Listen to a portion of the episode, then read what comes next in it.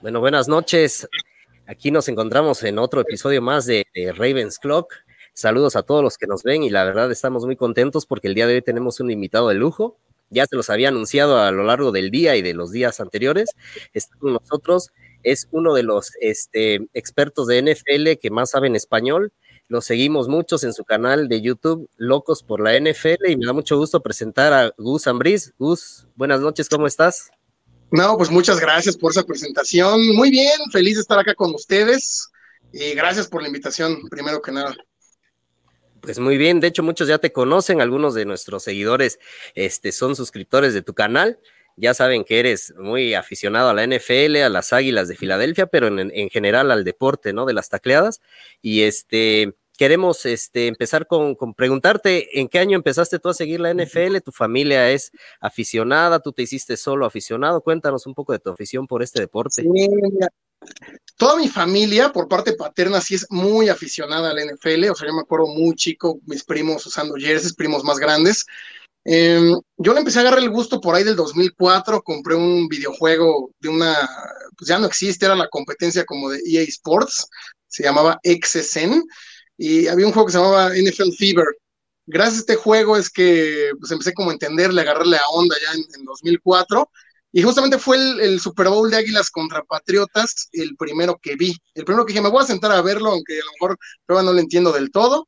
Y también de ahí es que, que, pues que le voy a Filadelfia. Ya me hice más fan de conocer y saber todo bien a bien por ahí unos dos años después, como en 2007, 2008. Muy bien, alguien, este Juan, bueno, también presento también aquí a mis compañeros que me acompañan hoy, una disculpa, Marcelo, Juan Ramón, bienvenidos, estamos, ya ven, son el equipo de cada semana. ¿Alguna pregunta que tengan con Gustavo? Eh, si gustan, yo me arranco.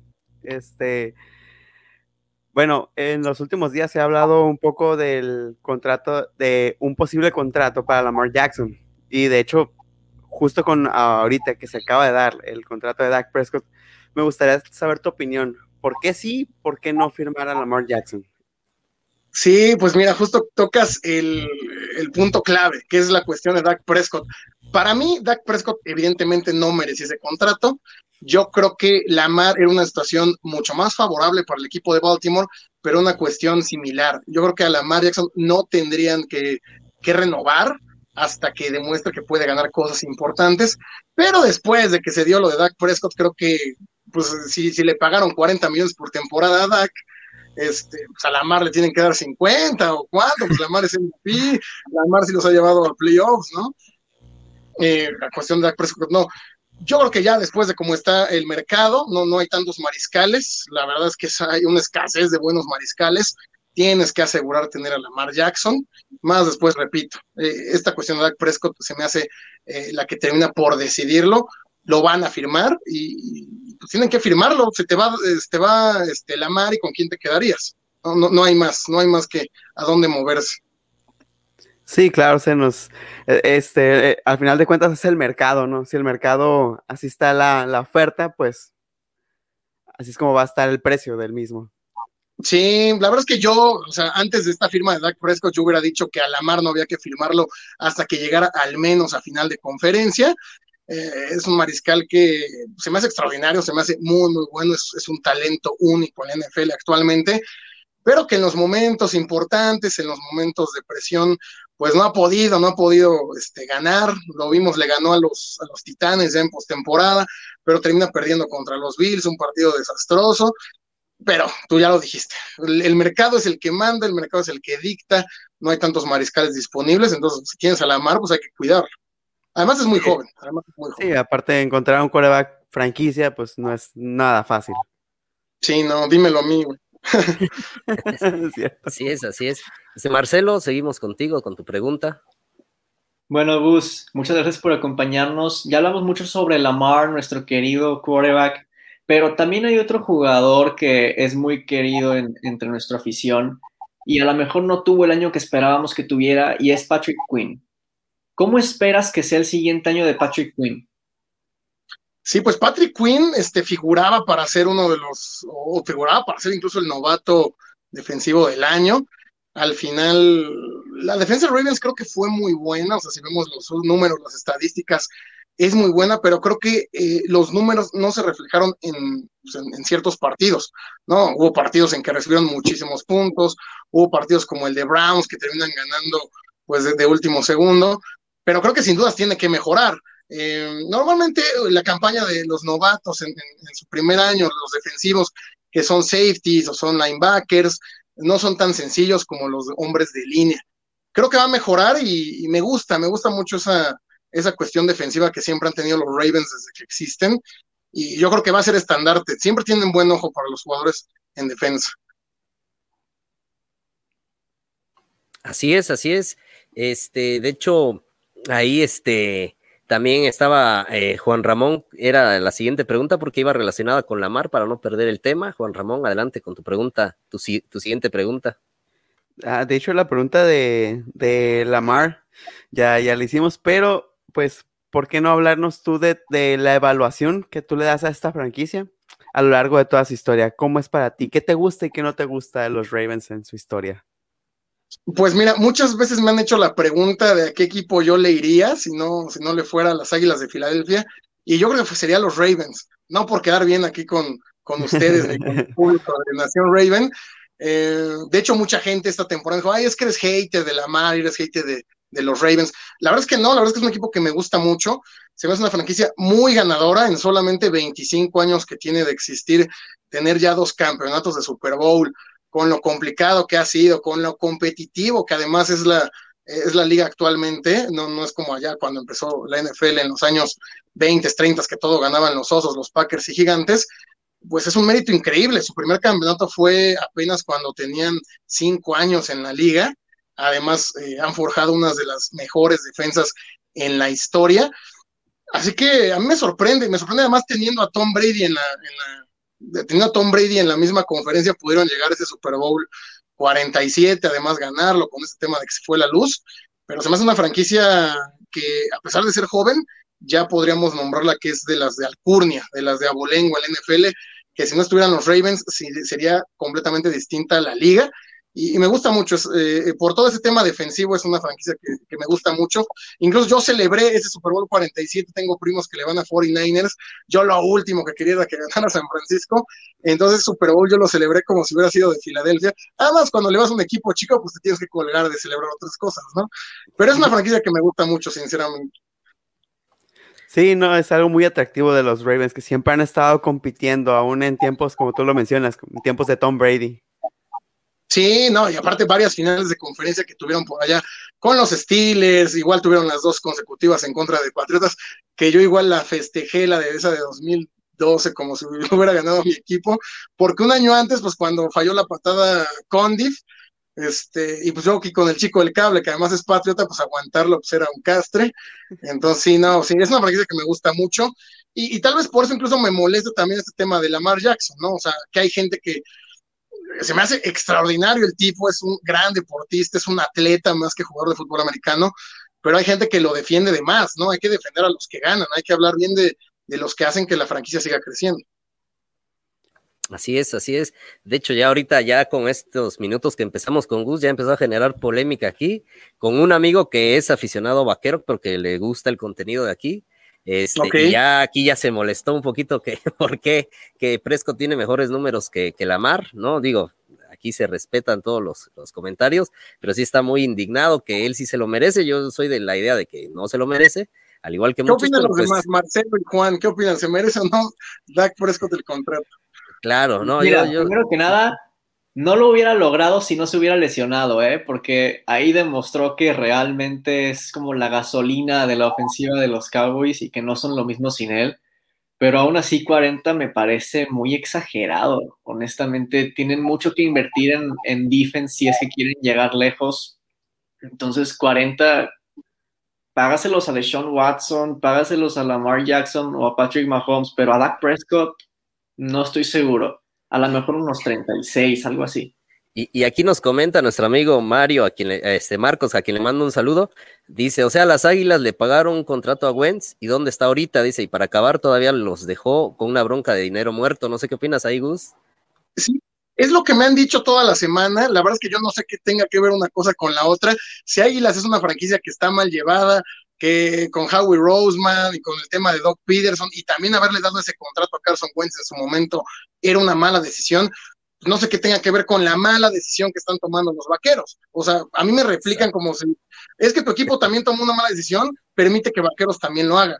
Yo creo que Vaqueros, por toda la historia que tiene, y justamente hoy grabé un video histórico de los, de los Vaqueros de los años 90, pues no se puede permitir esto, o sea, no, no se puede permitir 25 años con solamente cuatro victorias de Super Bowl, 25 años en los que no han llegado a una final de conferencia, y todavía le, le, pagas a un jugador que no llegó a playoffs la temporada pasada, en 2019 Águilas ganó la división con nueve partidos ganados, Dak Prescott estando sano, siendo el titular, no los llevó a postemporada en la peor división de toda la NFL, y le pagas cuando se lesiona, el tipo está roto, no sabemos cómo va a regresar, ya vimos lo que le pasó eh, a Carson Wentz, y, historias de las lesiones y que los jugadores no regresan como antes, hay muchas.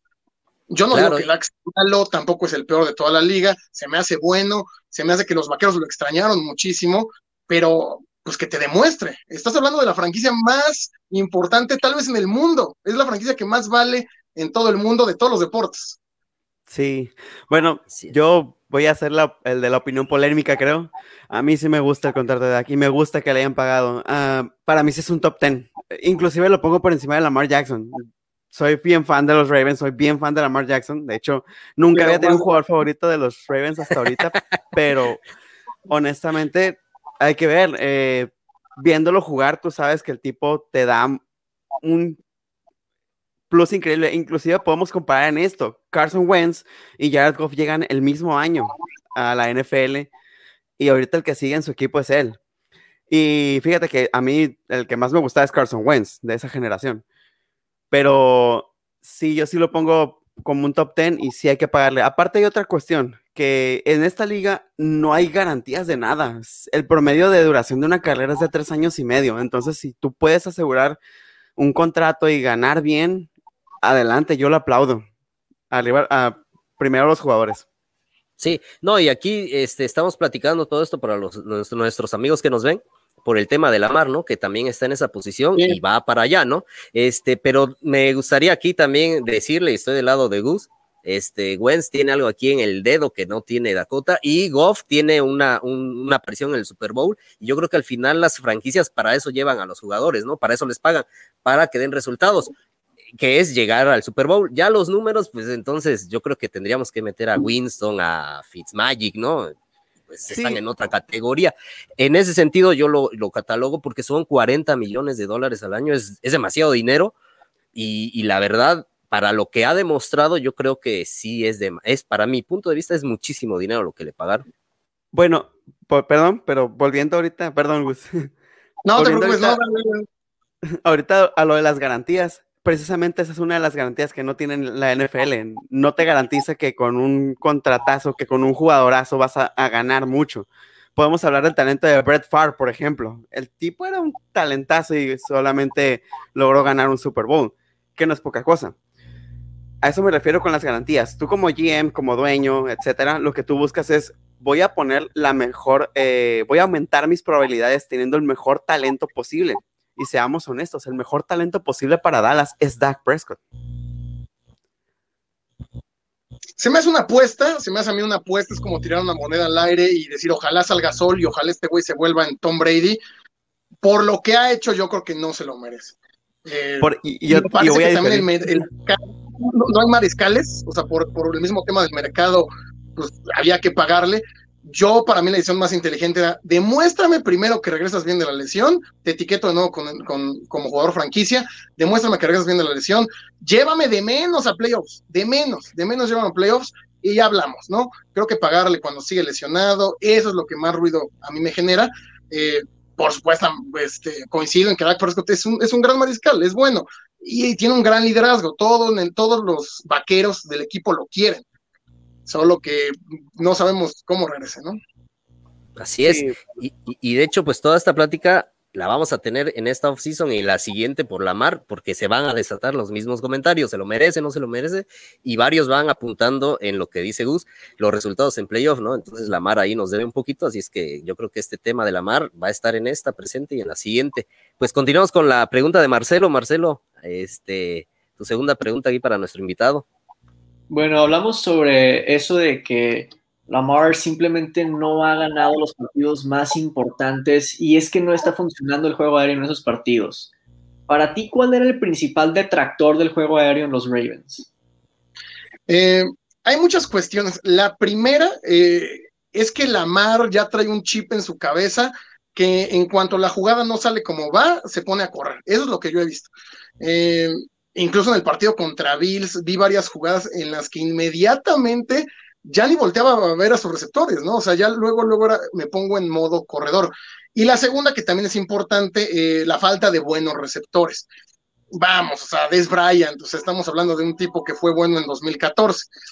Yo creo que le hace falta a Lamar un receptor de miedo, un receptor que, pues, que tenga al menos una doble cobertura. Tiene la ala cerrada Andrews, tiene por ahí eh, este, a Brown, pero creo que hace falta un buen, un buen receptor, un receptor, ya lo he dicho, o sea, me gustaría a mí un Kenny Goladay, se me hace muy del estilo de, Calvin Johnson, de Terrell Owens, alguien que te compita uno a uno, que donde se la pongas la va a bajar, creo que eso también es lo que ha mermado el juego aéreo de, los Ravens. Y, bueno, lo que dijo el mismo Harbaugh, Harbaugh ya lo aceptó, que, que, el equipo ha estado muy, muy, muy orientado hacia la ofensiva terrestre. De hecho, los Ravens del 2019 son la ofensiva con más yardas por tierra en la historia entonces creo que también Harbaugh ya empezar a soltar un poquito la mar, creo que, ha perdido un poco de confianza en él, pero la mar cuando lanza nos ha demostrado que lo hace bien. El tema es que hay veces que lo mandan a lanzar cuando ya perdió la confianza durante el partido. Sí, no, eh, este Lamar tiene esta como, busca esta, esta, ventana en la que esté sumamente abierto el, el, receptor y hay veces que no, simplemente no se puede, entonces necesita alguien que le pueda poner esos balones para competir. Sí, sí, de acuerdo. Así es, y en relación a eso iba mi siguiente pregunta, así que tendré que cambiarla por, por la siguiente, que era, ¿tú, este, cuál, es, ¿cuál crees que sea la pieza que le faltaba a Baltimore en la agencia libre? Pues nos acabas de decir que receptor, ¿no? Este, sí, sería la de receptor, pero la voy a cambiar mi pregunta por, por alguien que tú has de conocer porque viene de las Águilas, el, el coach, ¿no? En este caso ya lo mencionaste, ¿tú qué opinas de, del head coach de los Cuervos, que, que anteriormente fue el, el, el de equipos especiales en ahí en las Águilas de Filadelfia. Sí, John Harbaugh para mí es, es, un gran head coach. Vamos, si vemos los números desde que llegó Baltimore, ha estado en playoffs prácticamente en todas las, las temporadas, llegando a finales de conferencia. Me encanta su, su, planteamiento defensivo. Creo que le ha sacado mucho jugo a la mar y a los corredores, porque creo que los corredores que tiene Baltimore ninguno es ninguno es élite. El planteamiento mismo es el que los hace ver muy, muy bien. Y, creo que por ahí no hay que moverle, ¿eh? Yo creo que Harbaugh es el, head coach perfecto para la franquicia. Me parece que todavía no está desgastado el tema. Cuando estaba con Flaco, eh, creo que ahí sí estaba muy mal la situación. Incluso llegué a ir a un partido de Baltimore por allá en, 2017 y, lunes por la noche y no estaba el estadio lleno. Incluso había muchos huecos. Recuerdo que el boleto me costó muy, muy barato para poder asistir. Pero creo que cuando entra, la mar se renovó completamente esta relación de, de se me hace a mí de los mejores head coaches en, la actualidad. Y creo que ahí sí ni moverle, ¿eh? En cuestión de Filadelfia que no servía a Doc Peterson, Harbaugh puede, puede cambiar de, una temporada a otra, puede ser mucho mejor. Muy bien. No sé ustedes si les gusta Harbaugh o vayan para de Harbaugh. Ah, no, claro, de hecho es. Adelante, Marcelo. no le gusta. es que se me hace un head coach extraordinario, pero es como si cuando van perdiendo, no nada más la ofensiva, sino también el head coach, no sé, como que cuando van perdiendo en el segundo tiempo y, y, empieza ya el tercer cuarto, no es el mejor con los ajustes y de repente lo ves yendo por dos puntos cuando no es necesario y como si le estuviera fallando la matemática, entonces ese es como, ese es mi punto negro en John, en John Harbaugh. No sé ustedes qué piensan al respecto.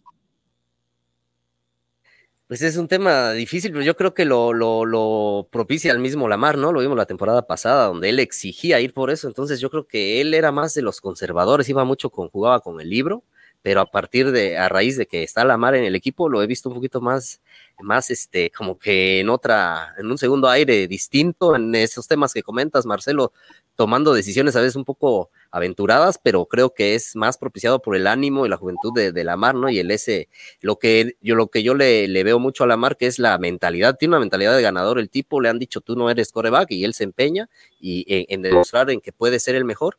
Obviamente, pues le falta un poquito de, técnica, ¿no? Pero eh, la mentalidad es importante. He visto bastantes jugadores con demasiada calidad, pero nada de acá y, yo creo que eso es lo que la Mar, este, pero sí, de repente yo creo que este, el coach debería hacer un poquito ahí el equilibrio porque sí, a veces le gana mucho el ímpetu a la Mar, querer jugarse todas las oportunidades de cuarta y yo creo que sí, este, por ahí va la, la, la, tirada ahí de, del coach en estas decisiones que comentas, Marcelo.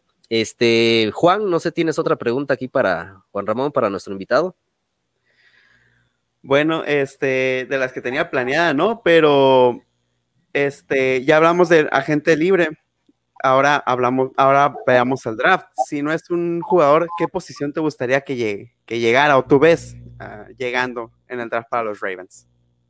Pues mira, justamente fue hace dos semanas que yo en una transmisión en vivo hablamos de las necesidades de todos los equipos del norte y lo platicábamos y creo que Ravens es un equipo que ya tiene todo para, para llegar al, Super Bowl.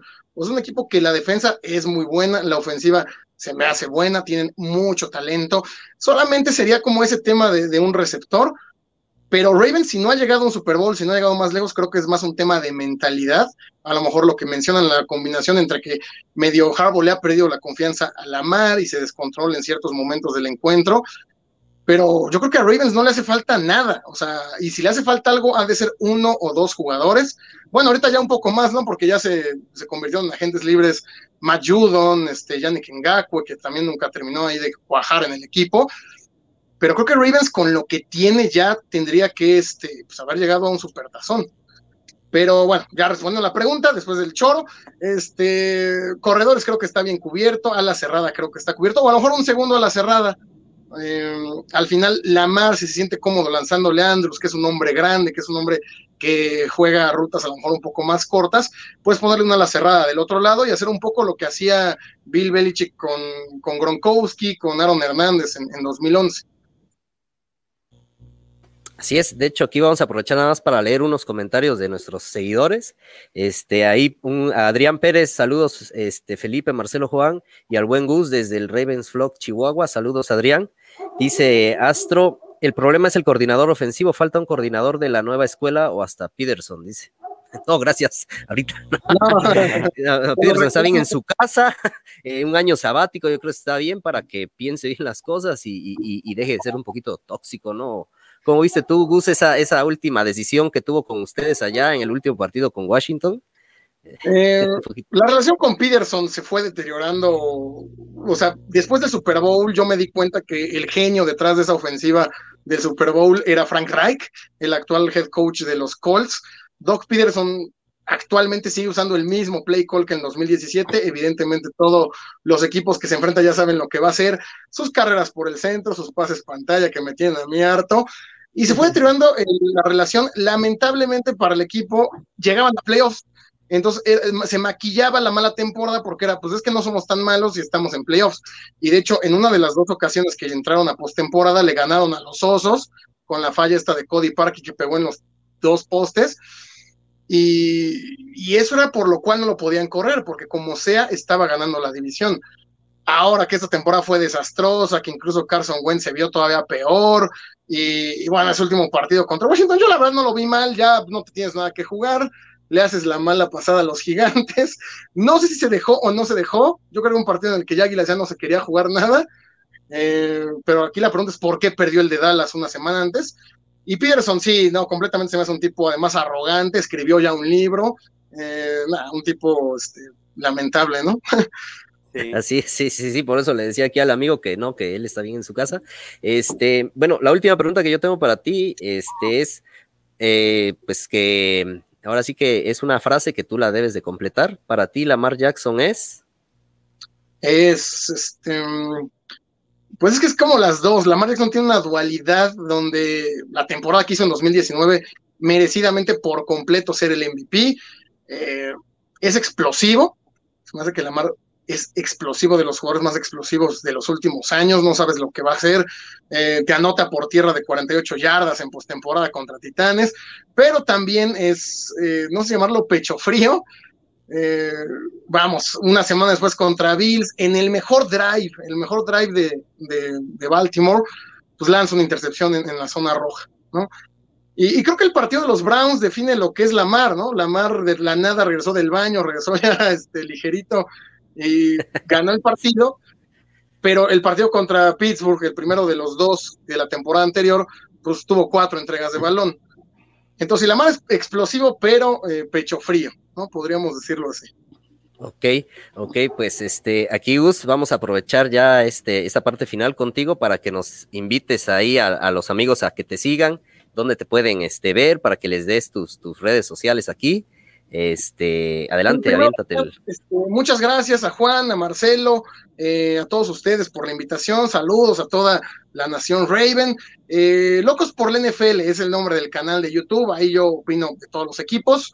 Eh, hago videos históricos hablando de, lo mejor que ha pasado en toda la historia del NFL. igual en Instagram nos encuentran como Locos por NFL y en Facebook. Y pues ahí hay muchos, muchos Ravens, muchos Raven en el canal, creo que es la segunda mayor afición que tenemos. Entonces, para los que estén aquí, por ejemplo, Adrián Pérez, si está por ahí, este, Carla Soto, los que vinieron de, del canal. Sí, sí, sí, claro, Carla, sí, sí. Sí, y, además ya, ya tiene secciones ahí conocidas como este el Perico, ¿no? Que siempre le va en contra de los cuervos, es lo que nos están comentando aquí. ¿Qué, qué, pasa ahí? Las aves en contra de ave, entonces, ¿qué está pasando ahí? Dice aquí, este, en un comentario me mandan, de que siempre le va en contra en las, en las, ahí en las, en las apuestas. Sí, siempre le va a las aves, siempre le va como a, Ravens. Eh, pues ay, eso es cuando está la temporada regular, el periquito que hace sus predicciones, pero ya en las últimas, pues también le perdió la confianza, yo creo, a la mar. Pero pues un abrazo para todos, gracias por la invitación y pues esperemos pronto poder volver a estar con ustedes. No te queremos agradecer, Gus. Muchas, muchas gracias por tu, este, porque aceptaste la invitación. La verdad eres de los invitados que más ha estado aquí, este, apoyándonos. Por ahí me dijo cuál es el nombre del, canal para que lo promocione. Te agradezco mucho. Nosotros somos, estamos haciendo un esfuerzo aquí, este, trayendo un poco de contenido en español de, los Ravens y lo hacemos de, de, de, ahora sí que de corazón, ¿no? No, no estamos aquí con el fin de, de ganar algo y te agradecemos porque tú eres de los, la verdad reconozco que nos, nos apoyaste eh, en ese sentido, ayer estábamos en contacto, te agradezco esto de corazón y, ojalá que no sea la última vez que estés aquí con nosotros, ¿no? No, cuando quieran, si quieren ya este, vemos después del draft, este, para hacer una análisis ahí estamos. Pues, un abrazo para todos. Muchísimas gracias, te agradezco y ojalá que podamos encontrarnos más adelante aquí. Vale, que estén bien y un abrazo para toda la afición Raven y vayan a seguirme locos por la NFL en YouTube. Síganlo. Gracias, Luz, nos vemos. Buenas noches, hasta luego. hasta luego. Bueno, pues Muy bien. Eh, tenemos varias sorpresas hoy en, en, la noche, aparte de las secciones que ya, que ya tenemos ahí. No sé si quieras empezar, Juan, con lo que, con lo que sigue, que es la línea, por ahí coméntanos. Sí, pero antes, quiero poner un comentario aquí de los que me topo cada vez que escribo en el grupo de Ravens que a los Ravens les hace falta un coreback y que la mar convertirlo en corredor. Amigo, no sé si sepas, pero te voy a dar un dato. Ahí le besito. Lamar Jackson tiene menos porcentaje de malos pases que los dos quarterbacks que estuvieron en el Super Bowl. De hecho, tiene mejor promedio de on target que el mismo ganador del Super Bowl, Tom Brady. Sí es, ¿no? De hecho es este, ahí a mi amigo Mario, que Marcos, perdón, Marcos Larios, que siempre es aficionado vaquero. Eh, creo que todavía está un poquito dolido de aquella paliza que les dimos en la semana 14. no, pero es, es, es, es, él, él sabe estas dinámicas, ¿no? De, de, de colaboramos ahí con, con, otro portal y este, y siempre le gusta tirar ese, ese hate, pero es en buena onda, nunca es, este, pero es tipo de los vaqueros, ¿no? De esos que quedaron hace 25 años todavía con aquel recuerdo ya del, del, último campeonato, pero no, le agradezco porque siempre entra aquí y siempre nos está apoyando y compartiendo todas las transmisiones, pero sí es, es él, porque aquí no les aparece, ¿verdad, chicos? No les aparece el nombre. No, no nos aparece. pero sí, pues seguimos, Juan Ramón. Claro, este, nos toca la evaluación, ¿verdad? Déjenme nada más la chancita de poder eh, compartir la pantalla, a ver si, me deja el Mientras les voy diciendo aquí a, nuestros amigos, vamos a hablar de la, de la línea ofensiva, el desempeño que tuvo en la temporada 2020, para que nos vayan mandando también sus aportes, los vamos a ir leyendo en cuanto al desempeño de todos los jugadores, ya sea los que participaron como titulares, que también hubo mucha rotación, por ahí hubo, hubo hubo otros este, que participaron bastante, este, una línea ofensiva muy activa, entonces vamos a hablar de ello ah, en cuanto estés listo, Juan Ramón. Permítame nada más que, ay, ¿qué apareció aquí? Permítame, este, tengo un problemita aquí. Ese, De ese vamos a hablar el otro año, si es que llega. sí, el, próximo año. Todo, va bien, sí, este va a ser el año que viene ahí con nosotros. Si Marcelo le atina a ese pick, yo creo que vamos a hablar de él. Espero que llegue al equipo, ¿eh? porque hace tiempo que le puse. Sí, estaría, estaría bastante bien que nos, que nos cayera ese muchacho. Ok, para esta eh, dinámica vamos a separar la línea en dos partes, que son la interna y la externa. De esa manera es más sencillo eh, hacer esta evaluación y no estamos acaparando con tantos jugadores porque realmente son un montón. Solamente permítanme a que me dé chance de abrir la aplicación. Otra vez estoy teniendo problemas, no sé por qué. Y otra vez ese comentario de que nos hace falta un quarterback y poner a la mar de corredor. Ok, vamos a poner a Trace McSorley a la mar de corredor en Madden. Ahí sí jala. ándale, exactamente. Ahí sí, yo creo que sí. Ay, caray. Qué broncas aquí. Bueno, nos vamos hablando empezando con alguno de los prospectos. Si empezamos con la línea interior, el primero sería Bradley Boseman. Ah, pues sí, pues ya lo platicamos, creo, eh, la semana pasada un poquito. Eh, Marcelo apuntaba bien que es uno de los más este, jugadores menos valorados, ¿no? De la, del equipo. Y pues sí, desde que llegó una sexta ronda, llegó de, Alabama como centro, la verdad hizo la transición muy bien a guardia izquierdo y desde que él tomó la titularidad del año pasado, no hemos tenido problemas en esa posición. Yo creo que es de los, de los mejores, de lo más este, estable que tenemos y, es un claro ejemplo del equipo, cómo, cómo recluta, ¿no? Una joya en la sexta ronda y, miren, la verdad es, es, un titular indiscutible y es de esas, de esas que, de esos jugadores que desarrolla muy bien Baltimore. Sí, lo he dicho antes y lo vuelvo a repetir un millón de veces más. Bradley Bosman es uno de los jugadores más infravalorados que hay en el equipo. Eh, el único eh, punto negro que yo le veo es que tiene muchos castigos es algo en lo que puede trabajar, ¿verdad? Este, sí es. Pero además de que lo hace bien tanto eh, en el juego terrestre como en el juego aéreo, tiene esa versatilidad de que también puede jugar de centro y, de guardia, ¿no? Entonces, se me hace en estos momentos el tercer mejor liniero del equipo, sin lugar a dudas, detrás de, de Ronnie Stanley de Orlando Brown. De calificación yo le pondría un 80. Ok. Este, miren, si aquí podemos ver las estadísticas del porcentaje de snaps. Fuera de la lesión que, de, tuvo eh, Ronnie Stanley, eh, que más adelante hablaremos de eso, aquí podemos ver una característica muy importante que es la rotación que había.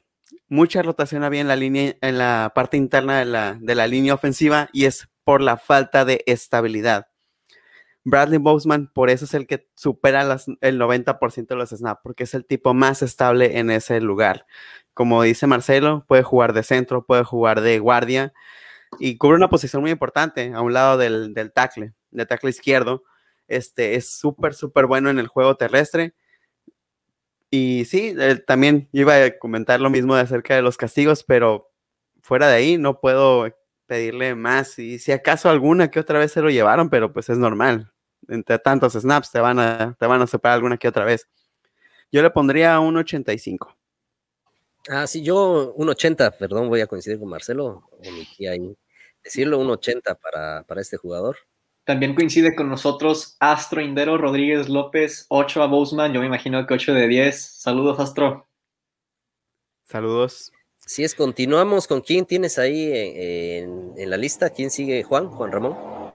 Aquí podemos ver a, Ben Powers, podemos continuar con él.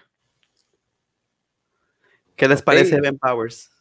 Pues mira, Ben Powers, este, igual un, liniero de, cuarta ronda de Oklahoma, eh, compañero de, Brown Jr. y de Hollywood y de Andrews. Eh, le costó un poquito la, la, transición de universitario a, a, profesional, pero yo creo que el último, esta temporada lo hizo mejor. La, primera temporada solo jugó por ahí contra los Steelers en la última, en la última fecha, en la última semana de la, de, de temporada regular, y en esta, la verdad, lo vi más activo. Eh, obviamente llenar los zapatos de, de, Yanda en, el costado derecho de, la guardia, yo creo que no es fácil, así es que obviamente las expectativas para, para el jugador que llegue ahí son, son altas, pero yo creo que lo hizo bien. Me decanto más por él en la cuestión de un, jugador rotacional para la siguiente temporada. Eh, lo poco que participó, yo creo que le pondría un 70 para, para la evaluación de, de Ben Powers.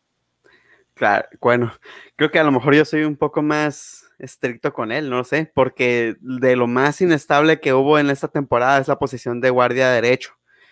Este, vimos a Powers, vimos a Phillips, eh, entonces y por ahí. Ah, sí, también. Este, y cubrir esa parte, la verdad fue un problema, fue un problema para Baltimore de principio a fin.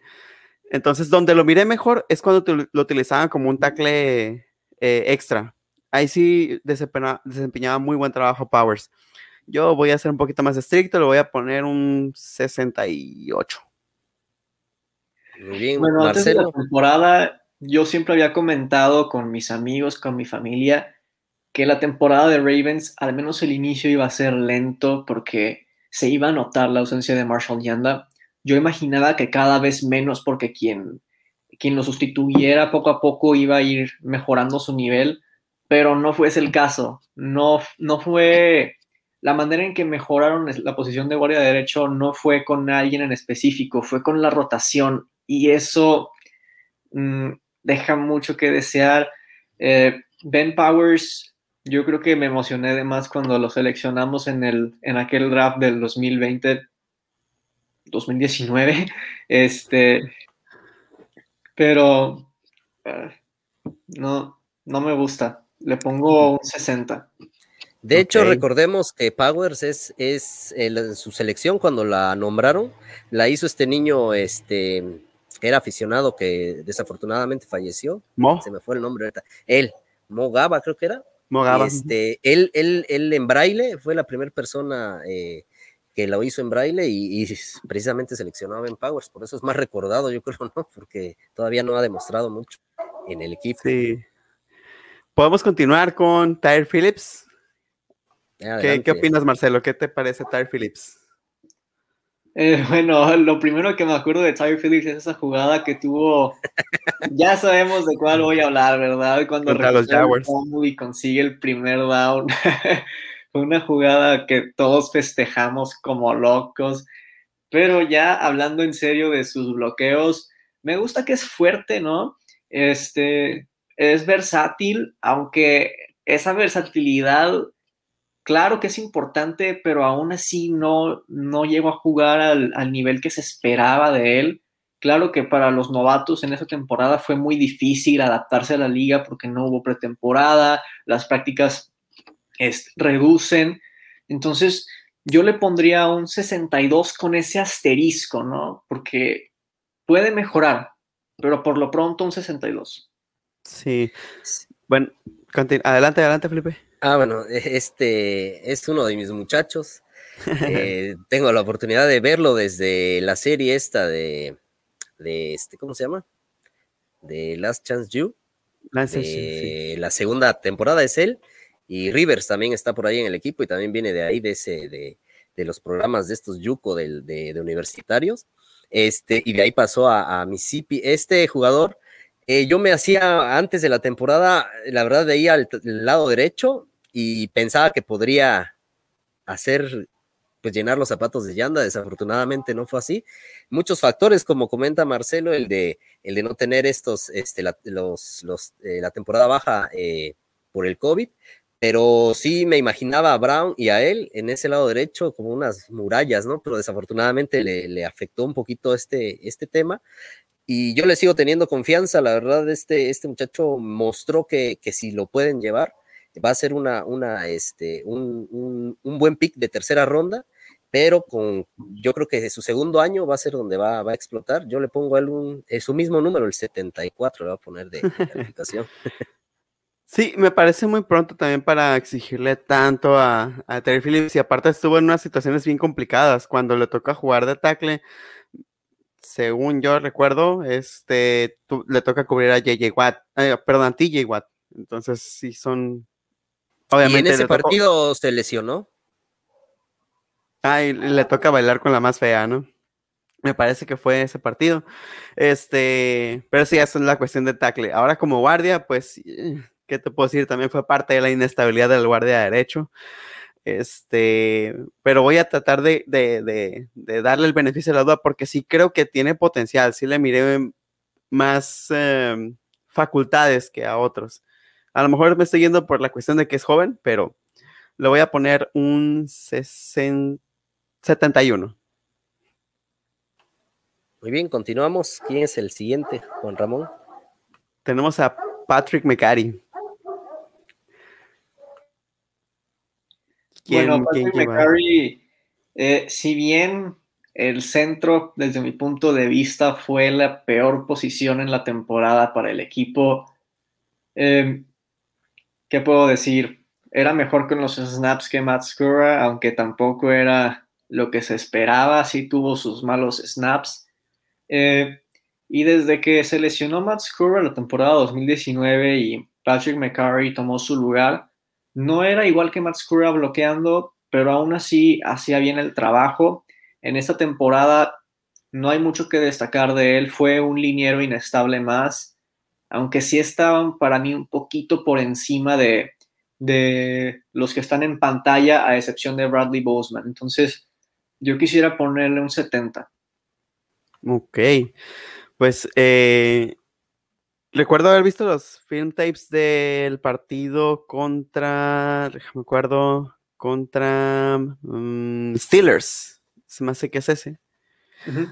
No estoy tan seguro. Eh, donde Mecari juega de guardia y puff, fue un desastre. Pero fue, y, y aún así lo considero mejor en, la posición de centro que lo que hizo en su posición de guardia y, creo que, creo que fue el que viene a desatar esa inestabilidad del lado del guardia. Entonces, para mí sí fue una decepción en, en, esa posición y como centro, pues sí, como bien dices Marcelo, pues no era bueno, pero era mejor que lo que había mostrado Oscura.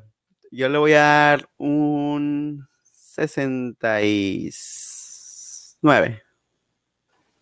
Muy bien, este, pues yo con Mecari eh, tengo el detalle de que lo divido en dos, temporada regular, la verdad de, de, cómo, de cómo llegó al equipo que no fue reclutado en el draft, muy bien, y playoff, me ha decepcionado en los dos partidos que ha tenido la oportunidad de, estar ahí en el centro. Eh, pues yo creo que después de dos temporadas de verlo ahí, él, su, rol sería más, más rotacional. Me gusta más en la, en la guardia porque es donde, más donde mejor se desempeñó en la universidad. Eh, tuvo ese partido contra Pittsburgh, como bien apuntas, Juan Ramón, pero yo creo que él podría ser un buen reemplazo, ¿no? Para alguna situación ahí de emergencia y sería su último año este 2021 si no es que da el siguiente paso, ¿no? Porque yo creo que el equipo tiene que abordar esta posición de centro en, el, este draft o en la agencia libre y a él le pongo un 65, así igual que su número. Ok, muy bien. Seguimos con la decepción de la temporada, Matt Scura. Eh, pues si quieren empiezo yo. A mí Matt Scura, pues en la posición de centro sí venía, tenía problemas de lesión, sí venía arrastrando ese factor. Y no solamente recordamos mucho los snaps que en los que, eh, bueno, los snaps contra en el partido de New England, perdón. Pero no solo fue eso, constantemente veías a Lamar Jackson tratando de rescatar el snap, estirando la mano derecha eh, o la mano izquierda hacia los costados para rescatar el snap. En la posición de centro sí tengo muchos problemas en eso, en el snap, pero bloqueando no estaba tan mal. Donde más me gustó fue al igual que a Powers, cuando lo colocaban como un tackle extra. Hacía un muy buen trabajo, sobre todo cuando recargaban para la, mayor parte de la línea, que quedaban con un solo liniero a un lado del centro y como y eran otros cuatro del, lado derecho. E, en, esa, en esas jugadas me, me, encantaba cómo lo hacía Skura. Por eso lo voy a defender un poquito, si se puede decir, y voy a darle un 75.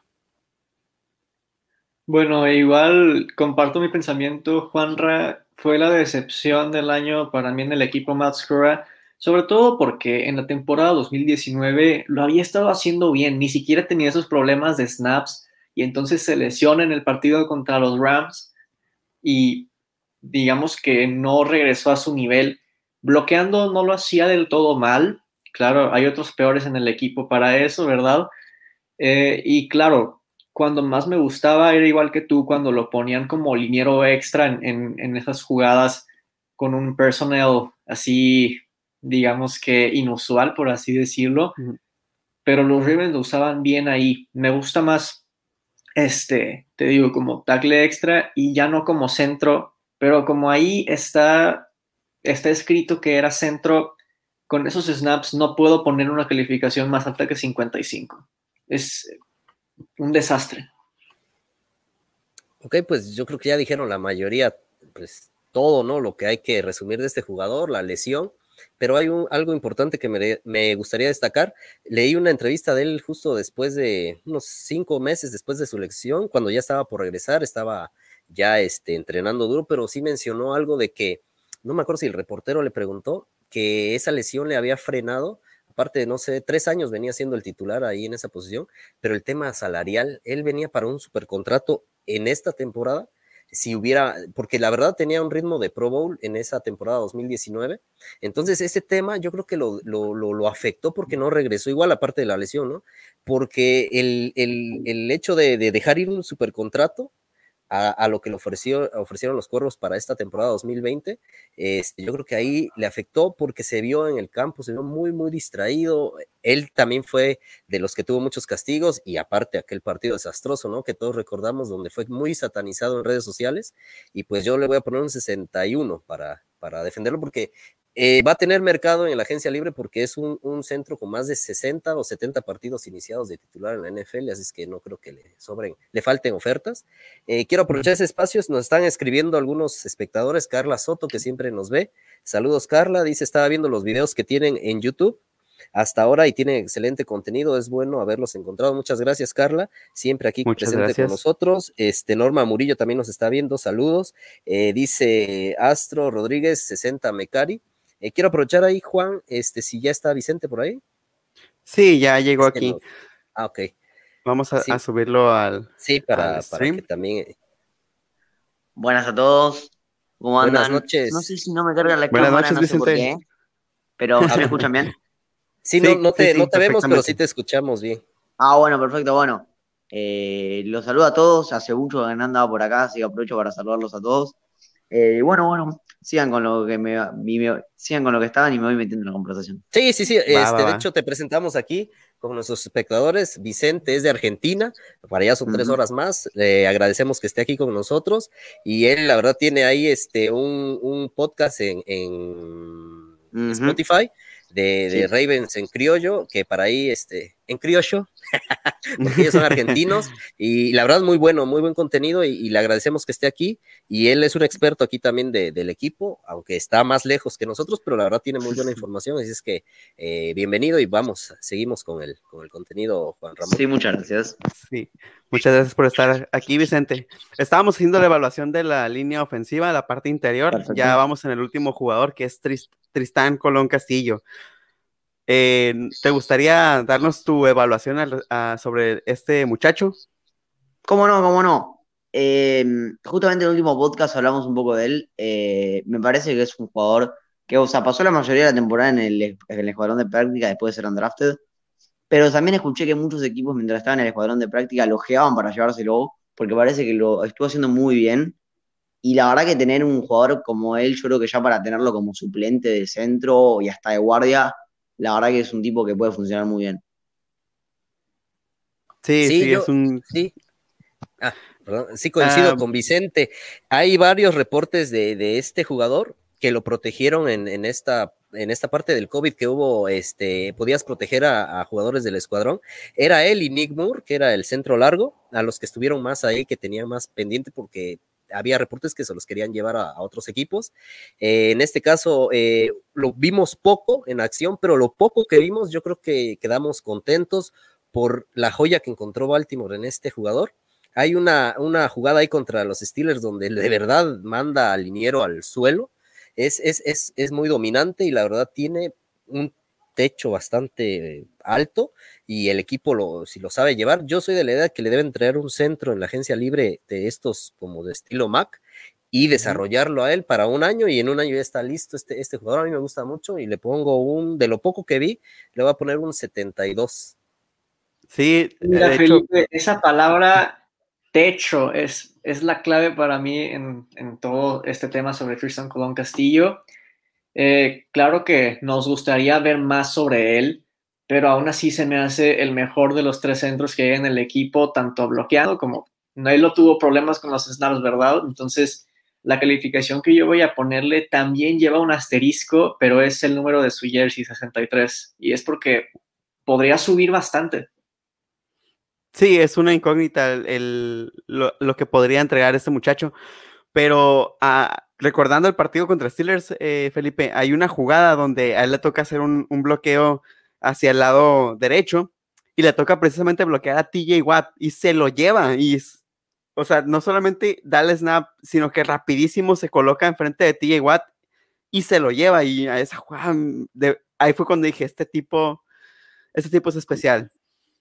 y además eh, que lo aventaron al ruedo así y no se achicó. Este, aquí nos comenta Víctor Soto, eh, dice, inclusive el mismo Lamar mencionó que ese chico tiene grandes expectativas, me gusta trabajar con él, de, para que vean lo que comentan los mismos, este, sus mismos compañeros, ¿no? De, la calidad que tiene este, este jugador. Sí, claro. Eh, es muy poco lo que vimos de él, eso sí, no, puede, no, no puedes eh, tener un criterio de evaluación muy amplio con tan poca muestra, entonces tendría que irme no, no más de un 70 por la cuestión que casi no lo vimos.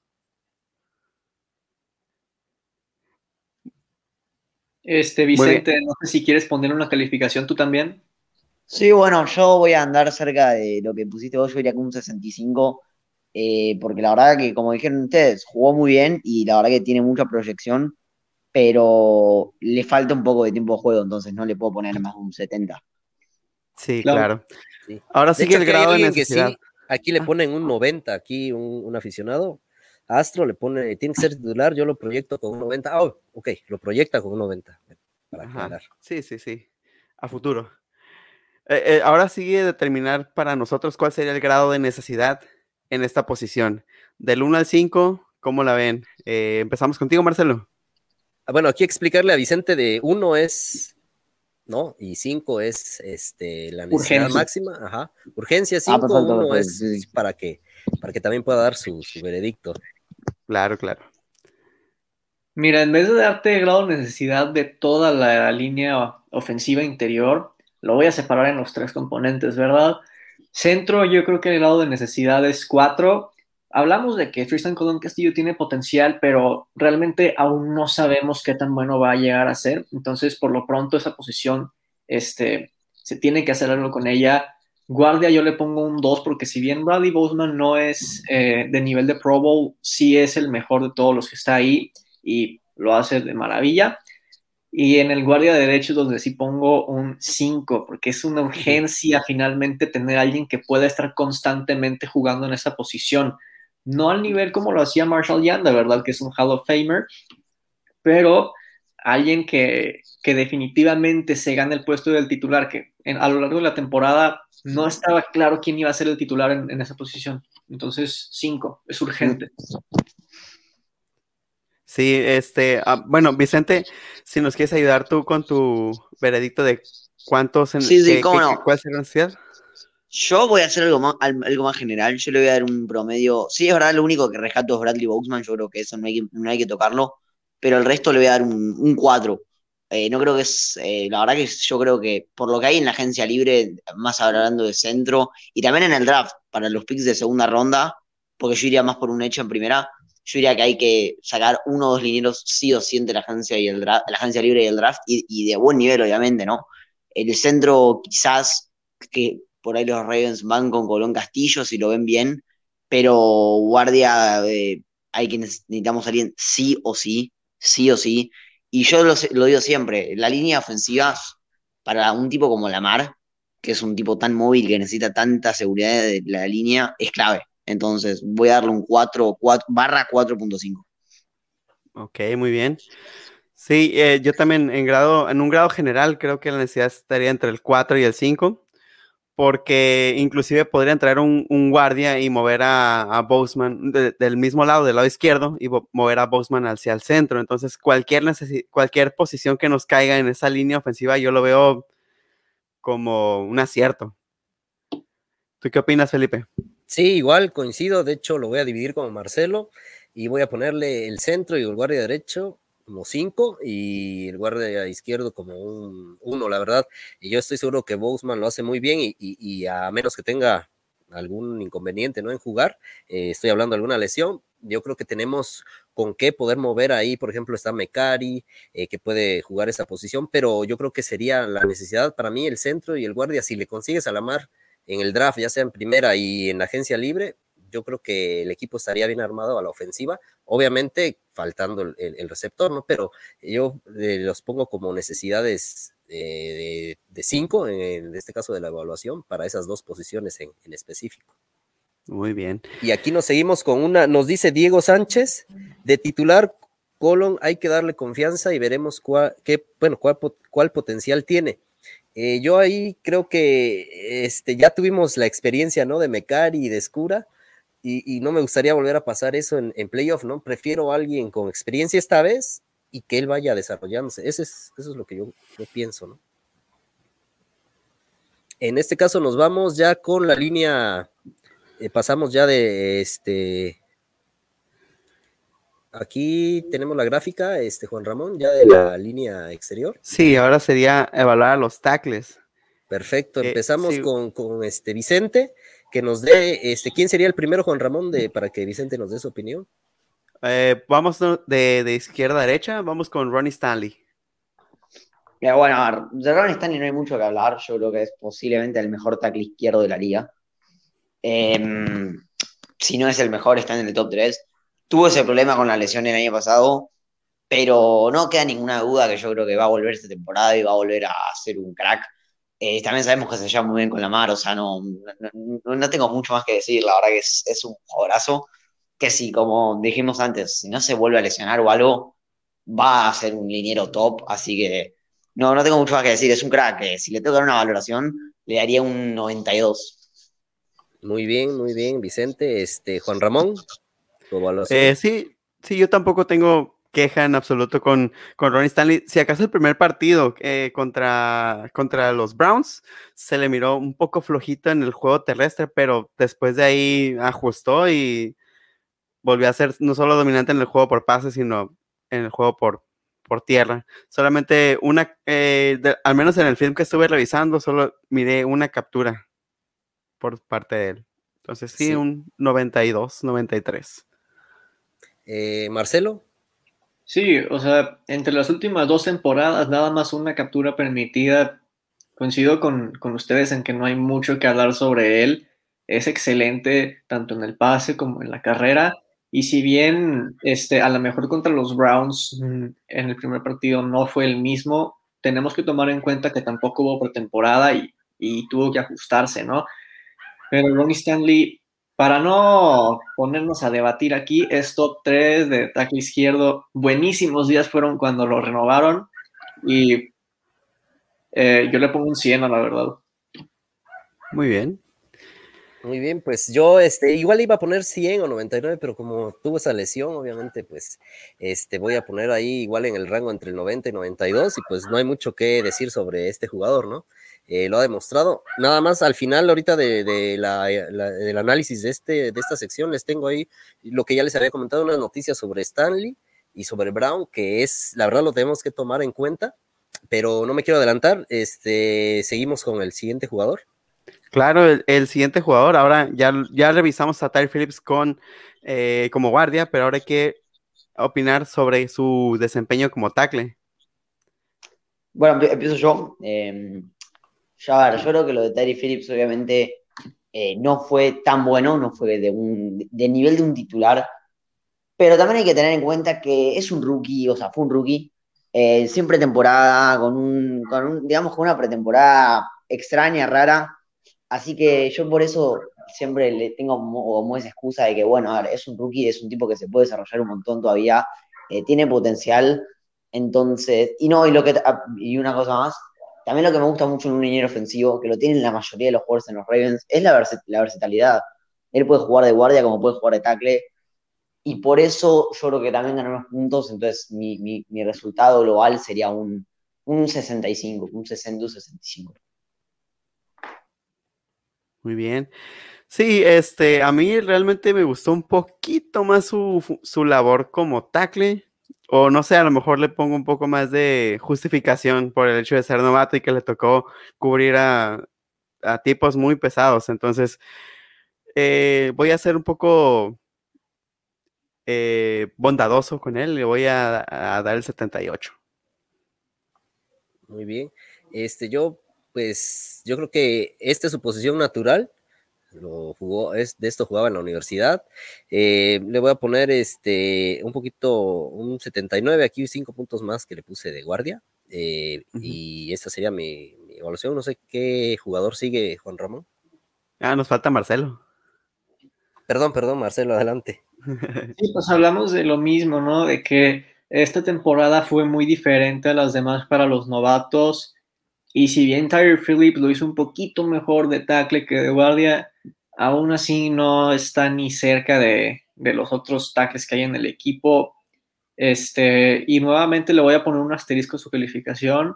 De, de guardia le puse 63, de tackle le voy a poner un 70. Ok, muy bien. El siguiente jugador en la lista es DJ Fluker. Eh, ¿quién, ¿quién, se quiere arrancar? Yo, yo sigo arrancando si quieren. Eh, a ver, DJ Fluker, en su momento me gustó mucho su contratación, o sea, un tipo eh, veterano que venía para, para, para, aportar bastante. Un tipo que lo mismo que Tyree Phillips tiene esa versatilidad de, de guardia y tackle que lo hace razonablemente bien de las dos. Y la verdad que sí, me pareció un, un, un, ¿cómo decirlo? Un tipo de rotación bastante bueno, que para cuando estás en un apuro, que alguna lesión o darle descanso, sirve mucho. Entonces yo le voy a dar un 74. Muy bien, muy bien, Juan Ramón. Adelante. Eh, bueno, a mí realmente sí, al, menos en el film que estuve viendo, me decepcionó. No, no, ver cómo se lo llevaban, cómo llegaba tarde a la, o hacía malas lecturas, fue, ah, sobre todo con la experiencia que ya tienes, y se me, se me hizo como, ¿por qué?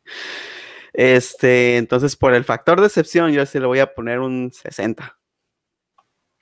Ok, Marcelo, porque hace rato te brinqué, adelante.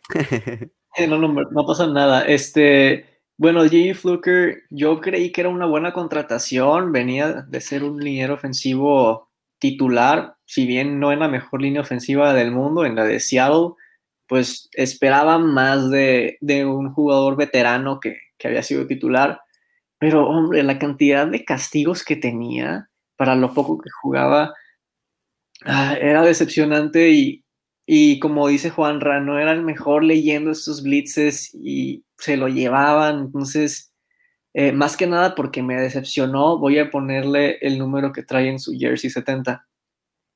Muy bien.